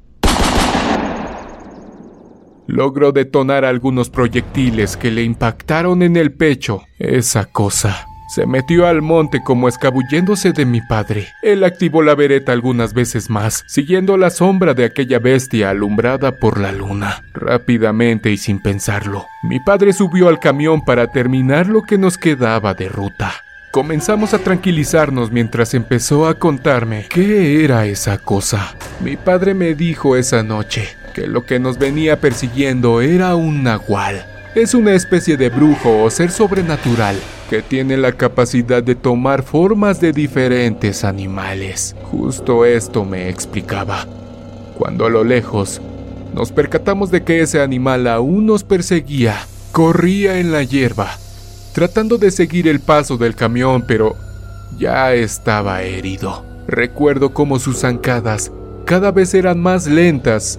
Sin duda, le estaba costando trabajo seguirnos. Segundos más tarde, aquellos ojos rojos que se veían a través del monte desaparecieron por completo para dejarnos terminar nuestro trabajo. Mi padre ya en su vejez explicaba que intuía que el ser que nos persiguió aquella noche era el brujo de la cabaña y que puede casi asegurar que, así como se llevó a aquel joven que trabajaba en el aserradero, tenía las mismas intenciones con nosotros. Entregamos, regresamos a casa y nos preparamos nuevamente para estar listos en cuanto recibiéramos la llamada y hacer un nuevo viaje. Algunos días después, partimos hacia el aserradero. Nos sorprendimos mucho cuando pudimos ver al nigromante de la cabaña, pues tenía en su brazo derecho algunas vendas que cubrían sus heridas. En las comunidades pequeñas todo se sabe. Así que pronto Corrió de boca en boca lo que le había pasado. Algunas señoras que se dedican a venderles comida a los señores del aserradero mencionaron que el brujo hace algunos días había llegado muy herido y débil. El brujo fue con una partera de la comunidad para que le retirara del brazo unas balas que tenía y que nadie sabía por qué. Lo curaron y le dieron algunas hierbas medicinales. En esta ocasión, había salvado la vida por muy poco, pero si se volvía a meter en problemas, no la contaría de nuevo. Eso fue lo que dijo la partera. Se imaginarán que del joven que trabajaba en el aserradero ya no se supo nunca nada. Los días pasaron sin ninguna noticia de él. Algunos meses después, la compañía se cambió de posición y nuestra ruta también. A veces pienso que este nahual solo estaba cuidando su bosque y que nosotros solo llegamos a destruirlo. ¿Ustedes qué piensan? ¿Fuimos nosotros los malos ¿O fue él por desaparecer a una persona y que por poco corremos con la misma suerte? Actualmente soy operador de un Kingworth T200 del año 2006. Hasta el momento, todo ha estado tranquilo. Y si por algún motivo llegase a ocurrir algo, ustedes y toda la comunidad serán los primeros en saberlo, aunque la verdad, no soy muy valiente que digamos. Gracias por compartir mi historia de terror. Saludos a todos los operadores que trazan el país con sus gusanos de acero nocturnos.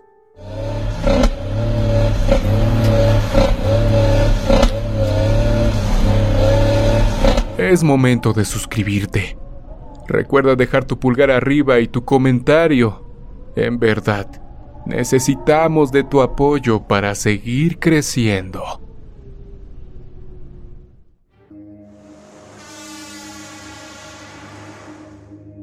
Soy trailero y desde pequeño me inicié en este oficio.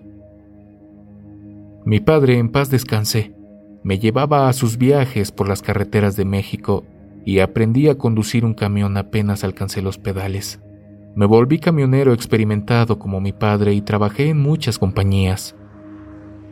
Nunca me pasó nada extraño, nada que no fuera todo tipo de accidentes por la imprudencia o la estupidez de algunas personas.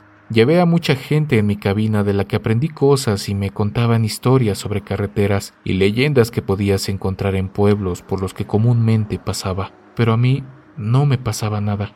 Tampoco vi durante muchos años algo, pero la suerte se me acabó y experimenté algo que me dejó marcado durante mucho tiempo y aún lo recuerdo y me inquieta. En ese entonces vivía en Linares, Nuevo León empecé a trabajar para una línea cañera que transportaba azúcar. Tripulaba un Kingworth con el remolque lleno de producto. Salí desde Tantoyuca, Veracruz, con rumbo a Laguna del Mante. El camino estuvo tranquilo y sin ninguna novedad. Ya casi llegado al punto de descarga, había un retén militar en donde había una larga fila de camioneros esperando a ser revisados. Era inevitable, así que me relajé para esperar mi turno. Afortunadamente pasamos rápido. Cuando estuve en el retén, un soldado me pidió bajar mientras que otros revisaban la cabina. Al preguntarme hacia dónde me dirigía, les contesté que a Laguna a descargar azúcar. Revisó mis documentos, el manifiesto y continué mi avance unos seis kilómetros. Vi algo que venía por la orilla de la carretera. Era de noche, así que le aventé las luces altas. Mientras me acercaba, me di cuenta que se trataba de una mujer, con un extraño cabello rojo y un vestido blanco floreado y una chamarra de mezclilla. Al iluminarla, pude ver que sus zapatillas tipo flats brillaban de una manera peculiar. Lo más raro es que parecía estar de pie a la orilla de la carretera sin moverse y viendo hacia el frente. Sentí algo de temor porque cuando veías gente así, corrías el riesgo de que se aventaran a las ruedas del camión así que empecé a hacer cambio de luces varias veces como señal de advertencia. Aminoré la velocidad para prevenirme. Cuando pasé a su lado, vi que estaba de espaldas y me pareció extraño porque antes la había visto mirando al frente. Solo pude ver su cabello rojo y el vestido ondular con el viento. Pensando que quizás necesitaría ayuda, hice lo que se suponía no debería, pero me ganó la curiosidad y me detuve metros más adelante. No había tanto tráfico, así que no hubo problema en pararme. Bajé de la unidad y corrí hacia la muchacha. Al verla, noté que estaba con la cabeza agachada en señal de tristeza o alguna tribulación. Al acercarme le pregunté si estaba bien, que si la podía llevar. Al decir esto último, la muchacha volteó de una manera muy extraña. Fue bastante rápido, como si la realidad se viera cuadro a cuadro, y en un instante, lo que debía ser el rostro de una joven bonita resultó ser nada. Un enorme hueco se podía ver en medio de aquella cabeza, obscuro e inquietante. Al ver esto, el temor me invadió de una manera tal que me hice para atrás intentando alejarme de esa horrible visión. Me caí de sentaderas en el pavimento mientras veía aquella cosa con su rostro, apuntando fijamente hacia mí. Me arrastré sin dejar de ver eso y al incorporarme, corrí lo más rápido que pude con el corazón saliéndoseme del pecho. Me subí a la unidad y le metí marcha. No quise voltear, pero en el retrovisor Sentía que de pronto aparecería la joven sin rostro. Me concentré y revolucioné el motor al máximo para imprimir velocidad y alejarme. ¿Era posible? Era algo que no podía creer, pero lo había visto y sentí tanto frío que comencé a temblar y a sentirme mal de la panza. Cuando por fin llegué a Laguna, ya estaban varios camioneros esperando descargar. Estacioné el vehículo y bajé vomitando de la unidad. Me sentía terriblemente mal y temblaba copiosamente. Algunos choferes que estaban cerca se acercaron al ver mi estado y me preguntaron qué me pasaba. Sin poder hablar, me senté y tomé un poco de agua que me ofrecieron. Luego de que me calmé, comencé a platicarles lo que vi en la carretera antes de llegar. Yo esperaba que me vieran extraño o me tildaran de drogadicto o loco, pero en vez de eso, me miraron condescendientes y uno de ellos, el de más edad, dijo, que efectivamente siempre se aparecía en ese tramo, según se sabía por dichos de la gente, que a esa muchachita la atropellaron haciéndole pedazos la cabeza. Sin embargo, otros tenían una versión más creíble, y era que a esa joven la habían abandonado ya muerta, y que el trailero que la mató utilizó un marro para aplastarle la cabeza. Quizás por eso la apariencia. La verdad es que nadie me dio una razón convincente para que pudiera aparecer eso. No quise saber más del asunto y luego de entregar la mercancía, tuve que regresar a la compañía. Duré muchos días sin poder dormir.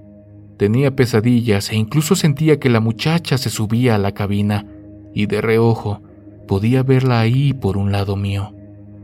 Eso me tenía bastante tenso y mi familia tuvo que curarme de espanto. Aparentemente me tranquilicé un poco, pero después me volvieron a mandar para llevar azúcar a Laguna del Mante. Eso me puso nervioso. No quería entrar en pánico, así que me calmé y manejé sin más problemas. Serían como las 10 de la noche cuando de nueva cuenta me paré en el retén militar. Un soldado que me fue a revisar me hizo la misma pregunta que el anterior y respondí lo mismo pero al decirle mi destino me miró sorprendido. Dibujó una sonrisa en su cara que me incomodó, y más cuando me dijo que si me había persinado antes de salir para Laguna. Le contesté que sí, pero sentía que temblaba. Le comenté que siempre lo hacía porque sabía que había muchos problemas de delincuencia en el área, a lo que el soldado me respondió con una escalofriante afirmación. Pues sí, delincuentes, pero además de eso, ya han pasado varios camioneros y autobuses que nos han reportado ver a la joven muerta que se aparece en el tramo más adelante. Ya se mandó una patrulla, pero pues, ¿qué haces con eso? Sin decirle más, él se quedó riendo mientras yo comencé a sudar de las manos. No quería ver de nuevo a aquello. Arranqué y me fui manejando rápido. Cuando apenas iba a cruzar el tramo donde había visto al ánima, vi con alivio que no había nada ahí. Pasé sin voltear y agradecí a Dios por haberme evitado ver eso. En eso pensaba cuando por el retrovisor vi que se asomaba en la parte trasera del remolque la cabeza agujereada de la joven. Al verla, di un leve volantazo que casi me saca del camino. Volví a ver y ya no estaba. Al llegar a Laguna de nueva cuenta, estaba muy mal. El temor me nubló la mente y no podía siquiera maniobrar la unidad, por lo que unos compañeros tuvieron que ayudarme. Esa noche no quise regresar de inmediato. Esperé al alba para poder retornar y en cuanto lo hice, renuncié a la compañía. Jamás volví a manejar por esos rumbos, por el temor que algo me apareciera en el camino. Buenas noches. Hola. Soy originario del estado de Tabasco. Vivo en un pueblo pequeño a una hora y media de la ciudad municipal llamada Villahermosa. Desempeño el oficio de trailero desde muy joven ya que lo heredé de mi padre. A lo largo de mi carrera como operador full, como muchos compañeros, he presenciado muchas experiencias inusuales que pasan en las carreteras de México y el sur de Estados Unidos, ya que tuve la oportunidad de laborar allá.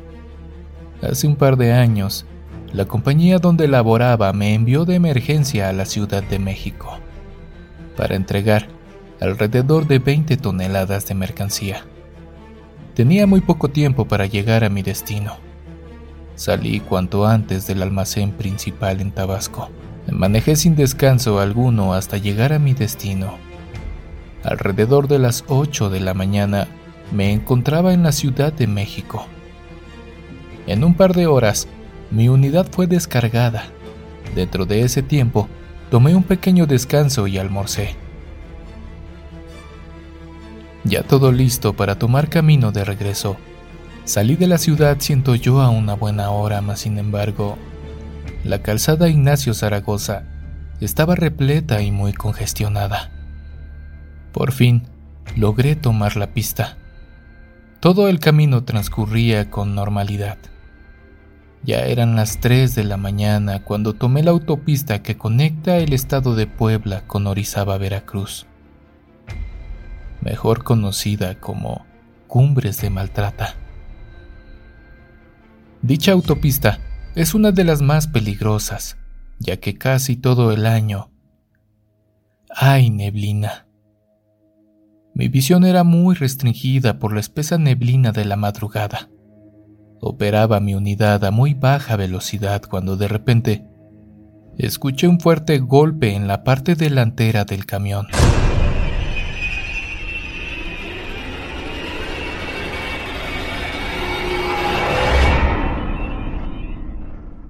No me detuve, ya que podría ocasionar un accidente ya que es muy peligroso parar en ese tramo. No le puse mucha importancia a dicho acontecimiento, pues pensé que había arrollado a algún animal que habita en esa zona. Seguí avanzando. A los dos minutos de lo sucedido, de nuevo empecé a escuchar golpes, pero ahora provenían de arriba de la cabina de la unidad. En ese momento, el miedo se apoderó de mí.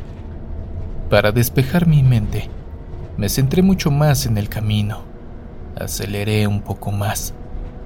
En realidad, tenía la sensación de ser observado desde las partes oscuras del camarote. Realmente pensé que solo era por lo antes sucedido y que mis nervios me estaban jugando un mal momento. Pasaron un par de minutos y de repente la cabina se inundó de un frío que me calaba hasta los huesos.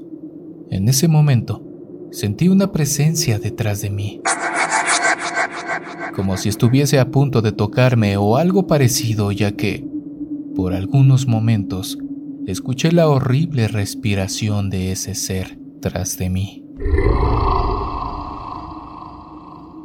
Por el temor a provocar algún accidente o terminar en el vacío, no miré hacia atrás. ¿Cuántas veces se ha visto en las noticias que un tráiler aplastó a algún automóvil familiar o que se salió de la ruta y que el chofer lamentablemente también perdió la vida? Así que me aferré al volante pidiendo a la Virgen algo de protección. Esa presencia comenzó a murmurar palabras extrañas en un tono muy bajo, casi indistinguible. Y por momentos sentía su aliento en mi nuca. Como les decía, me encontraba aterrado y por mi instinto empecé a rezar lo poco que sabía. Aclaro, no soy una persona para nada religiosa, mas sin embargo, ese día imploré con toda mi alma y mi voz Siento yo que debido por el miedo que sentía, algunas palabras simplemente no salían de mi boca. De pronto, claramente vi cómo ese ente maligno se sentó en el asiento del copiloto. Las luces del tablero comenzaron a fallar, y por suerte, el motor no perdió potencia, así que seguí acelerando para salir de ese tramo lo más rápido posible. Yo simplemente trataba de ignorar lo que estaba sucediendo ya que no quería formar parte de las estadísticas de accidentes en ese lugar. Esa cosa que estaba al lado mío intentaba ocasionar un accidente ya que me sentía agotado, como si hubiese absorbido toda mi energía. Después de unos momentos, el tablero dejó de parpadear. Al igual, cambió la atmósfera de un momento a otro, ya que por fin no sentía más la presencia a mi lado. Un poco más calmado, seguí avanzando algunos kilómetros. Más adelante vi, entre la espesa capa de neblina que cubría el horizonte de la oscuridad, iluminada por algunos faroles, una sombra oscura la cual estaba situada en medio de mi camino. Miraba directamente a la unidad era inevitable el no ver su rostro, completamente oscuro, y solo sobresalían un par de ojos, los cuales con el reflejo de las luces daban un aspecto de ojos de felino, los cuales se veían aterradores. En un parpadeo, y justo cuando la parrilla tocó a esa cosa, esa sombra se esfumó sin ningún motivo. Continué mi camino hasta encontrar algún paradero donde pudiera lavar mi cara y tranquilizarme por completo. Ya más relajado y después de platicar con otro colega que hizo parada en el mismo lugar, comencé de nuevo. En un par de horas me encontraba en mi destino. Desde entonces, siempre pienso en ello lo que me sucedió solo lo sabe mi familia y un par de colegas. Gracias por escuchar mi experiencia.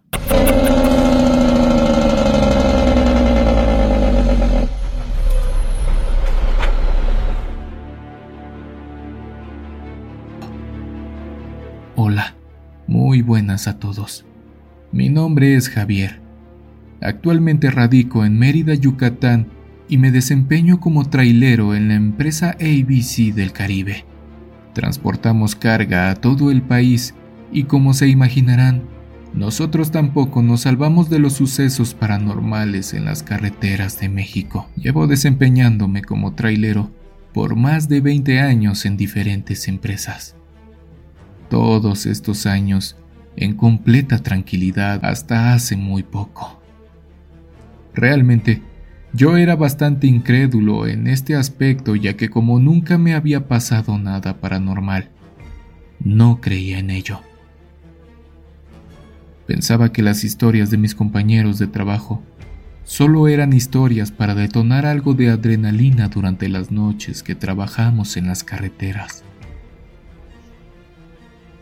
Hace poco, tenía que transportar algunos motores y turbinas que venían de Europa hacia Baja California.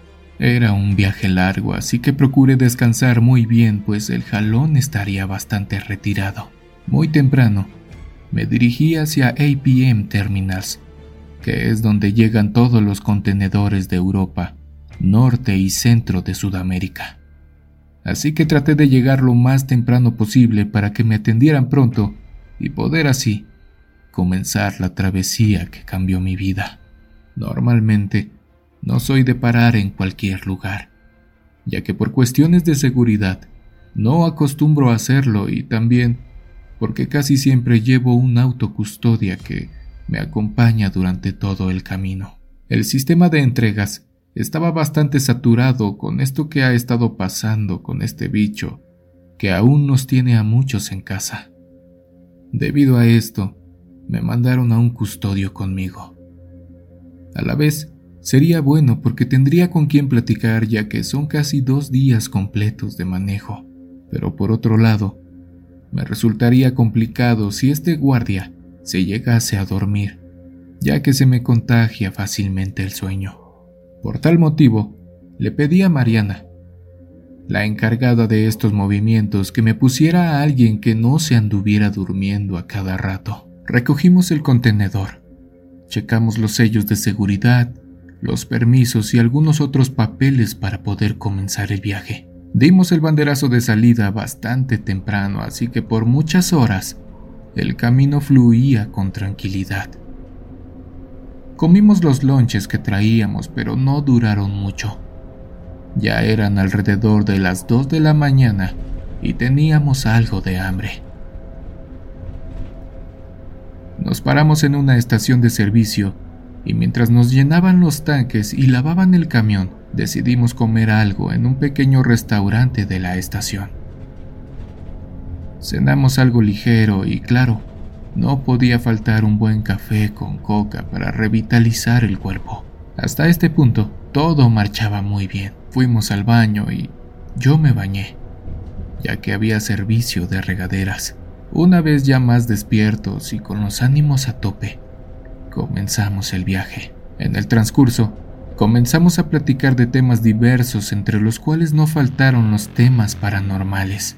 Toño comenzó con una historia muy simple y que no creí hasta tiempo después. Él dijo que en una ocasión mientras custodiaban un camión a la altura de Tuxtla Gutiérrez, en Chiapas, se percataron de algo muy extraño.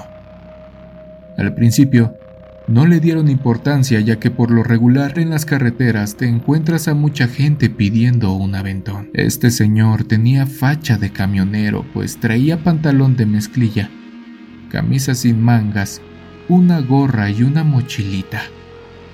Lo más raro de todo fue que estaba pidiendo un raite. Pronto, el operador del tráiler se puso en contacto con nosotros mediante el radio para decirnos lo que había pasado. El operador nos dijo, Chavos, ¿ya vieron al señor que estaba pidiendo ride? Hace no mucho, estaba algunos minutos atrás haciendo lo mismo. Negativo, no lo hemos visto. ¿Qué es lo que pasa? El operador nos explicó que no era posible puesto que ya lo habíamos dejado atrás hace algunos minutos. Nos burlamos de él y le dijimos que continuara con su camino. Lo impactante fue verlo por última vez, un poco más adelante, justo cuando las luces del camión lo aluzaron. Sus ojos se tornaron negros y las cavidades de estos también. Pronto, comenzó a abrir la boca tan grande que los huesos de las mandíbulas se dislocaron por completo mientras en el silencio de la carretera, se alcanzaba a escuchar esa risa tan impactante que hasta el día de hoy me despierta algunas noches.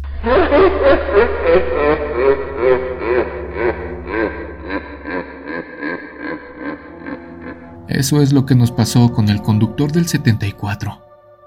Yo respondí, sí, escuché algo al respecto, pero no le tomé mucha importancia. ¿No creen que haya sido producto del cansancio o algo por el estilo? Pregunté. No creo, pues solo llevábamos 14 horas de viaje. Si eso hubiese sido, no me explico por qué los custodios y el operador lo vimos al mismo tiempo. Seguimos platicando de varios temas hasta que decidimos descansar un rato.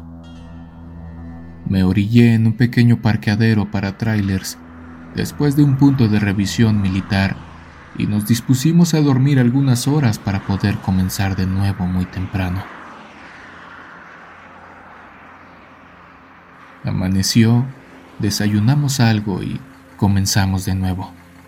Jamás imaginamos que kilómetros más adelante seríamos víctimas de lo que platicábamos la noche anterior.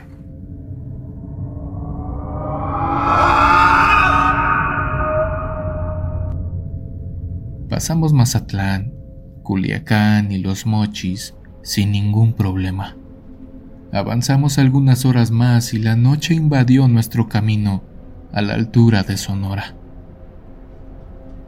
Nos sentimos más satisfechos pues ya faltaba muy poco para llegar a nuestro destino. Mas sin embargo, mis compañeros operadores no me dejarán mentir. Los trayectos rectos son los más difíciles por lo monótonos que llegan a ser.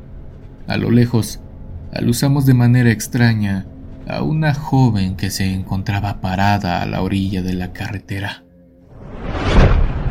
Nos preguntamos, Toño y yo, ¿qué hacía una mujer a esas horas de la noche por esos rumbos? Rápidamente, pensamos que algún otro operador la había bajado ahí después de algún tipo de servicio extraño. Me imagino que ya saben a qué me refiero. Sin problema, seguí manejando sin esperar lo que esta chica haría. Justo cuando pasé a un lado de ella, esta mujer se aventó al tráiler sin pensarlo. No es para nada fácil detener 25 toneladas de material en fracción de segundos, pero hice lo que pude. Lamentablemente no lo logré.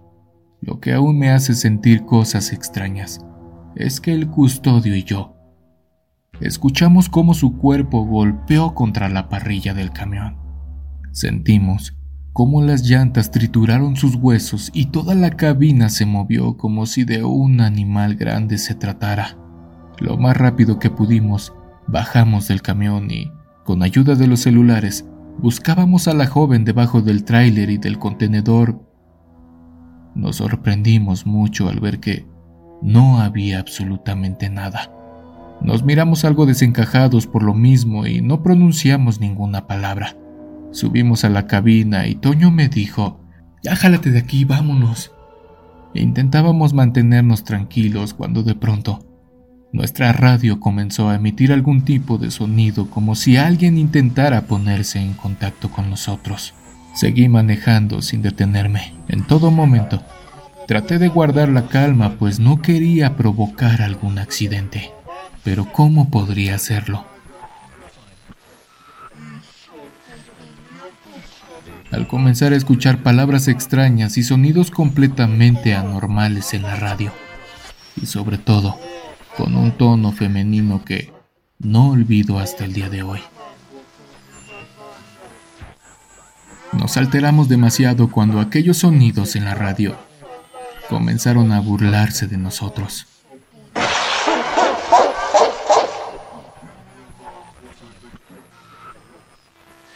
Todo lo que estábamos viviendo no era normal y hasta cierto punto paralizante. Decidí pedirle a Toño que desconectara la radio por completo mientras yo me mantenía en el camino. La desconectó y por algunos segundos la tranquilidad regresó a nosotros. Jamás pasó por mi mente que aquel acontecimiento paranormal apenas comenzaba. De pronto, Escuchamos unos leves golpeteos en el cristal del custodio y segundos más tarde de mi lado. La adrenalina corría por todo nuestro cuerpo sin saber qué era lo que estaba pasando. Nuevamente tocaron la ventana de Toño y, como ustedes comprenderán, con algo de miedo, volteó a ver qué era lo que tocaba la ventana, mas sin embargo, no había nada justo cuando dimos alcance a una pequeña farola que después se fundiría. Vimos a aquella mujer de cara deforme y con una nariz exageradamente grande, agarrada de la palanca de la puerta, como si quisiese entrar a la cabina.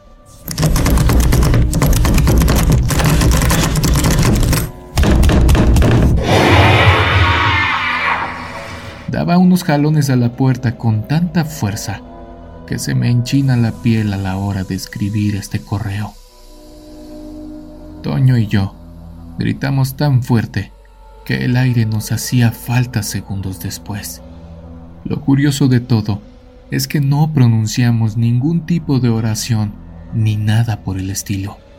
Solo se fue para dejarnos alterados y en muy mal estado. Algunos kilómetros después del desierto de Sonora, pudimos pararnos un momento para relajarnos, aprovechando que un restaurante estaba abierto, que por cierto se llama el Trocadero. Siento que las personas de ese lugar nos vieron algo asustados porque nos dijeron que estábamos pálidos, que se había pasado algún accidente kilómetros atrás. Los amigos traileros sabrán que las personas de estos lugares son muy platicadoras, por no decir chismosas. Así que les platicamos lo que nos había pasado hace algunos momentos. Un muchacho que estaba en la cocina confirmó lo que platicamos. Él dijo que hacía no mucho, una muchacha había aparecido a la orilla de la carretera con su ropa rasgada y con signos de abusos. Él decía que se rumoraba a los alrededores que un operador de tráiler había ocasionado eso, y que supuestamente, a la misma hora que este trailero la tiró a la carretera, se aparecía para tratar de encontrarlo y ajustar cuentas con ese trailero. Hasta ahora, entiendo por qué la insistencia en abrir la puerta. Me imagino que al ver que no éramos nosotros, nos dejó en paz, pero Ahora, ¿quién nos quita el miedo que sentimos al manejar por la noche? Después de algunos días, llegué a casa para contar lo que me había pasado y que sin duda eriza la piel de mis familiares cuando lo cuento. No me considero una mala persona, ni nada por el estilo. Trato de vivir de la manera más correcta posible y hasta cierto punto pensé que ese tipo de cosas les pasaba a aquellos que andaban en malos pasos o haciendo maldades a las personas, pero ya vi que no es así. Todos estamos expuestos a este tipo de sucesos paranormales. Les mando un fuerte abrazo a todos los operadores de trailers y camioneros de México. Gracias por darle vida a mi historia. Saludos desde Yucatán. Estimados amigos de la comunidad, antes que nada, quiero mandar un saludo a todos los operadores de tractocamiones y también a todas aquellas personas que escuchen mi historia. No sé si mis colegas operadores les pase lo mismo. Todo me gusta de mi trabajo. Es más, Podría decir que hasta el sonido del motor a ralenti me tranquiliza tanto. El efecto que produce la máquina cuando aplico el freno de motor. Ver el amanecer en las carreteras y no se diga lo hermoso de los atardeceres. Amo mi trabajo. Disfruto de lo que hago y todavía me pagan por disfrutar de todo esto. Es como todo. Hay prisas, hay estrés y fatiga. Y de vez en cuando uno que otro irresponsable en la carretera. Si algo he dicho siempre a todos mis compañeros y conocidos traileros es que tengan respeto por lo que hacemos. ¿Qué es eso de llenarse de acelines y uno que otro pase de polvo para seguir despierto? No, muchachos. No podemos poner en riesgo nuestra integridad y más aún, la de las familias que también nos encontramos en las carreteras. Pero en fin, cada quien. Hasta cierto punto, siempre pensé que las manifestaciones paranormales se daban en aquellos compañeros que abusaban de lo que les comenté anteriormente, combinado con horas de desvelos y cansancio. Si bien disfrutamos de andar por las carreteras, este trabajo no es para cualquier persona. ¿Cuántos aprendices han pasado por el asiento de copiloto de mi camión? Algunos han salido muy buenos, pero otros ya han perdido la vida a causa de los excesos o falta de precaución. No puedes tratar a una bestia de toneladas como el auto de mamá. Hace algunos años, me dirigí a Durango para hacer una entrega de algunas toneladas de cobre, plomo, zinc, almidón y algo de pólvora. Manejaba por la carretera sin ningún contratiempo y como siempre, la noche llegó tan sutilmente que no le di importancia. Llegué a una estación de servicio ya adentrada la noche, para llenar el tanque de combustible y poder terminar así mi viaje. Ya llevaba algunas horas tras el volante, así que necesitaba estirar las piernas y cenar algo. Mientras los muchachos limpiaban mi parabrisas y llenaban el tanque, me acerqué a un pequeño restaurante de 24 horas. Algunos de ellos cocinan muy bien, pero el que me había tocado esa noche me quitó el hambre por completo. Es más, ni el café sabía lo que debía. Todo un fracaso. Para disminuir el coraje de haber tirado mi dinero, me compré una coca y unas rufles. Para quien no las conozca, son unas papas cubiertas de polvo sabor a queso. Las comí mientras observaba a algunos niños vendiendo panes, obleas y otros productos que hacen en casa para poder ganarse la vida. Qué difícil es crecer mientras llevas el sustento a casa. En eso pensaba mientras a lo lejos escuché la voz del muchacho decirme, Listo, mi jefe. Lavamos los vidrios de ambos lados y le dimos una buena limpiada por dentro. Sacamos la basura y quedó como nuevo. El tablero también quedó reluciente de limpio. No, pues sí, quedó como me gusta. ¿Cuánto te voy a deber, carnalito? Le dije al joven que se limpiaba las gotas de sudor mientras me cobraba. Le pagué. Revisé las llantas y el seguro mientras terminaba mi refresco. Subí nuevamente a la unidad para dar el último jalón, pues ya faltaban solo algunas horas para poder llegar al almacén. Comencé de nuevo el viaje. Salí de la estación de servicio, con algo de precaución, pues por estos rumbos pasan como alma que lleva el diablo. Avancé algún tiempo más cuando a lo lejos aluzaba Pedriseña, con sus hombres y mujeres de servicio de noche. Los que conozcan esta ruta no me dejarán mentir. Aquí puedes conseguir lo que se te plazca, pero dejemos de lado estas aventuras. Ya faltaba muy poco. Algunos poblados más y estaría en la base descargando para regresar a casa. Pronto, dejé el pequeño pueblo para adentrarme un poco más en la solitaria carretera.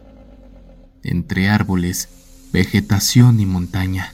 La vista hasta cierto punto era perfecta, pero no duró mucho. Justo cuando salía de una curva, alucé a lo lejos una mujer de aspecto lúgubre. Estaba descalza, parada en la orilla de la carretera. Su rostro inclinado era cubierto por su cabello entre húmedo que no dejaba ver su rostro.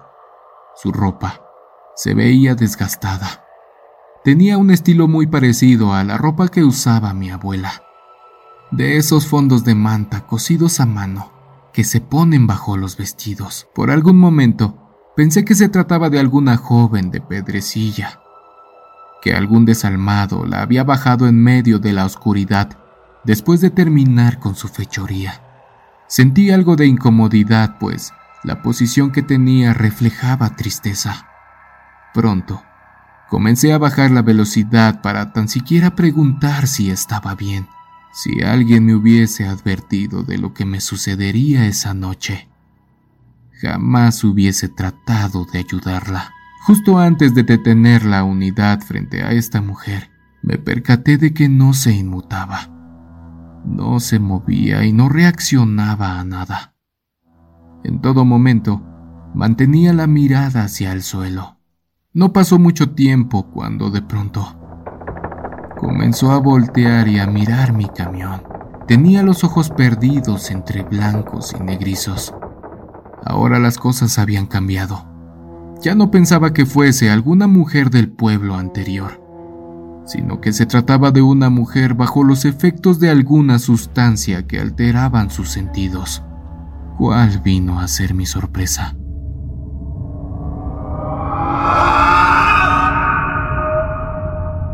Comenzó a girar su cuerpo hacia adelante mientras volteaba su rostro hacia mí, algo muy parecido a la película del exorcista. Lo más pronto que pude, volví a imprimir velocidad y comenzar a dejar atrás a ese ser de oscuridad. Por cuestiones de peso, mi unidad tardó en hacerlo y pude ver con tanta claridad cómo la cabeza de esa mujer regresaba a su normalidad y hasta cierto punto sentí como nuestras miradas chocaron por algunos segundos. Pensé por algunos instantes que esa cosa correría detrás de mí, pero no fue así. Vi por mi retrovisor cómo ese bulto andrajoso se desvanecía en la oscuridad, pero las cosas no terminaron aquí. Tomé algo de impulso mientras mi corazón se me salía del pecho. De pronto, la banda bici comenzó a recibir una interferencia hasta cierto punto escalofriante.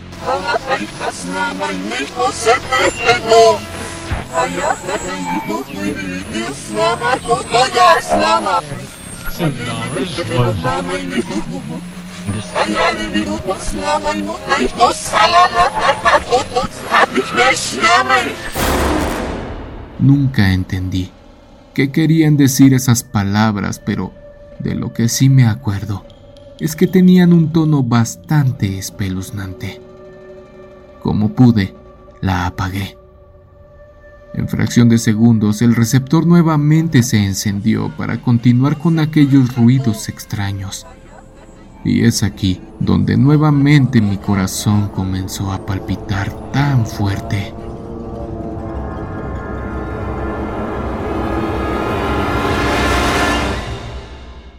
Como pude, y sin quitar la mirada de la carretera, tomé la radio para desconectarla por completo. Fue hasta ese momento donde pude tranquilizarme por completo. No les mentiré. Esa noche o lo que me quedaba de viaje, sentía miedo cada vez que volteaba o miraba a la oscuridad de la carretera, alumbrada por las pequeñas luces de precaución de la unidad. Prendí la luz de la cabina, pues el temor era tal que pensaba que en cualquier momento esa mujer aparecería detrás de mí en la oscuridad del camarote. La llevé encendida hasta que comencé a llegar al poblado siguiente, lugar donde entregaría el cargamento. Mientras descargaban la unidad, tuve la oportunidad de platicar con el velador y vigilante de esa noche. Por algún momento, pensé que me dirían que se trataba de alguna joven que había perdido la vida en ese lugar o algo por el estilo, qué sé yo. Algo que me tranquilizara por lo menos esa noche. El vigilante de la caseta solo me miró seriamente como pensando si lo que le había contado era verdad.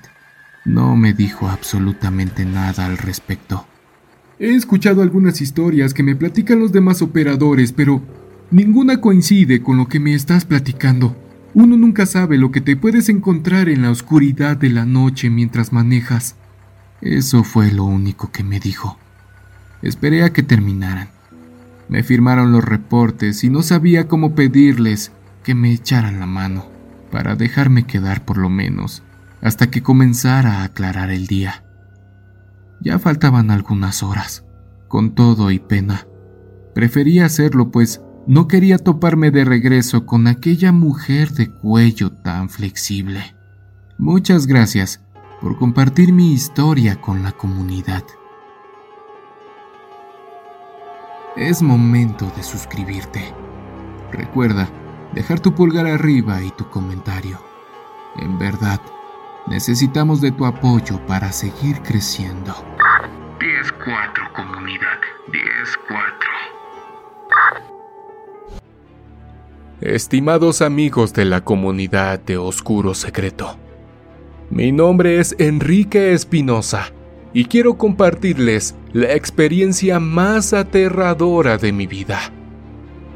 En estos momentos tengo 58 años, de los cuales llevo desempeñándome como operador más de 36. En estos años he vivido asaltos, algunos accidentes menores y lamentablemente he visto morir a compañeros en accidentes bastante fuertes. Pero lo que me trae aquí, a esta comunidad, es un suceso paranormal que a continuación les contaré.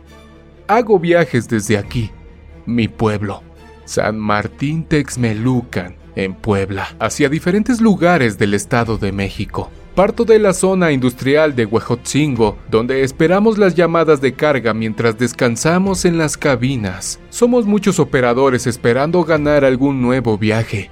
Así que, la espera es bastante larga. Al ser residente de aquí, nos dan un poco de preferencia, pero esa noche Tuve que esperar algo de tiempo. Me formé como de costumbre mientras la noche pasaba. Por momentos dormía y nuevamente me despertaba para ver si ya había avanzado la fila o para ver algún indicio de que ya me tocaba a mí, ya que si te duermes, no te buscan ni pasan al primero que aparece. Aquí cargamos los contenedores llenos de refrescos de Big Cola para distribuirlos al lugar donde indique la orden. Esto me pasó apenas. Fue el sábado 11 de diciembre del año que acaba de terminar. Recibí el llamado y me tocaría llevar la mercancía al Cedis de los Reyes en el Estado de México. Cargaron el contenedor después de las diez y media de la noche, ya que había otro compañero antes que yo, y el cambio de turno nos afectó un poco. Pude salir de ahí antes de las doce.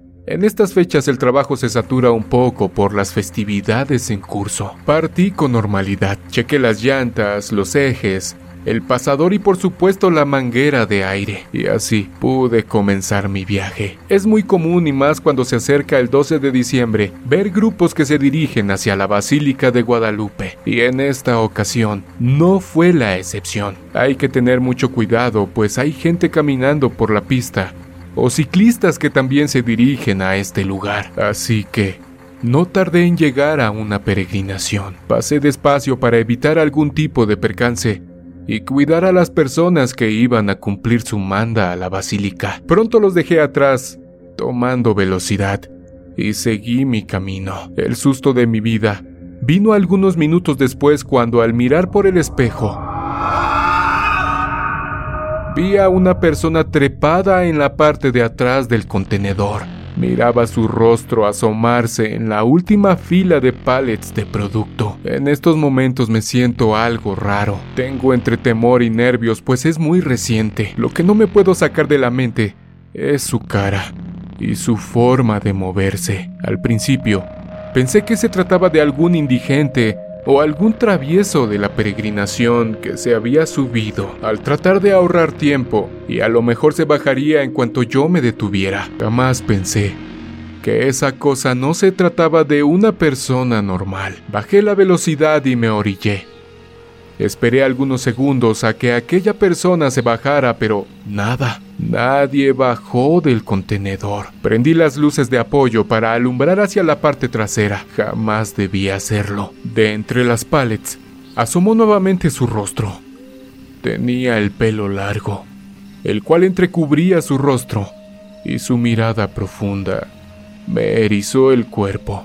Su piel sin vida se podía apreciar desde la cabina. Como pude, Tomé un poco de valor y bajé a ver qué era lo que estaba molestando mi camino. Tomé mi lámpara y mi bat por cualquier cosa y comencé a caminar hacia la parte trasera del contenedor. De pronto, las luces de apoyo se apagaron y quedamos solo mi lámpara, yo y esa cosa. Caminé algo temeroso pues no sabía si era algún tipo de trampa para asaltarme. Tiempo después, justo cuando levanté la lámpara, pude observar que esa cosa seguía ahí, mirándome fijamente y sin moverse. Le pregunté, ¿Qué haces aquí, chavo? Bájate de una vez si no quieres que me comunique por radio con la federal y vengan por ti. No era cierto, pero fue lo único que se me ocurrió para que se bajara del contenedor. Me comenzó a dar un poco de miedo cuando después de decir esas palabras,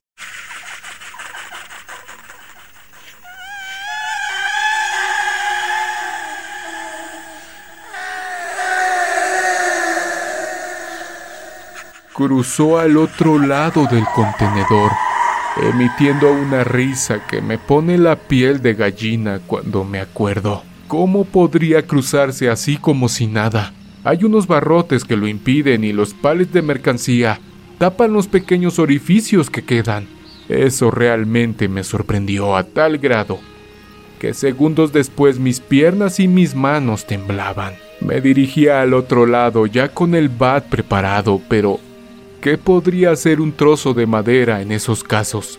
Justo cuando alumbré hacia arriba, ahí estaba, descalza y con ropa muy vieja. Alcancé a notar lo largo de su cabello mientras me daba la espalda.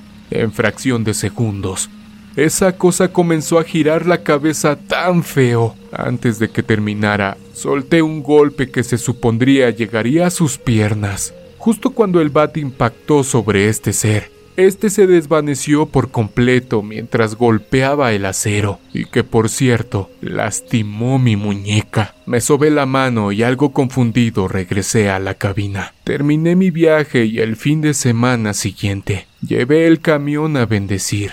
No soy muy creyente, pero siento que en algo ayudó, pues no me ha vuelto a pasar. Les mando un fuerte saludo a toda la comunidad de Oscuro Secreto. He leído algunos comentarios y sé que nos escuchan de varios lugares de Estados Unidos. Saludos a toda la familia Espinosa. Mi historia de terror es un poco corta, sin embargo, hasta el momento es lo que me ha pasado. He escuchado de mis compañeros infinidad de ellas y realmente me provocan algo de miedo al escucharlos y ver su cara de pánico que ponen y cómo la piel de sus brazos se enchina por completo. Gracias por leerme.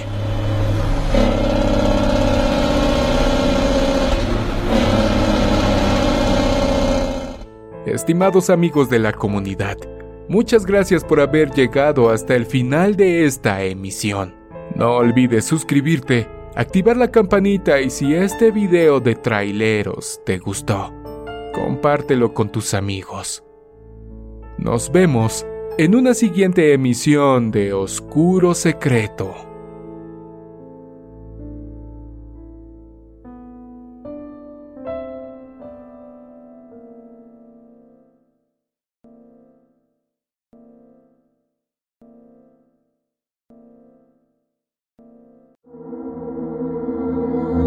¿Quieres escuchar las historias de terror que más te gustan sin cortes comerciales? Puedes convertirte ahora en miembro de ACAST.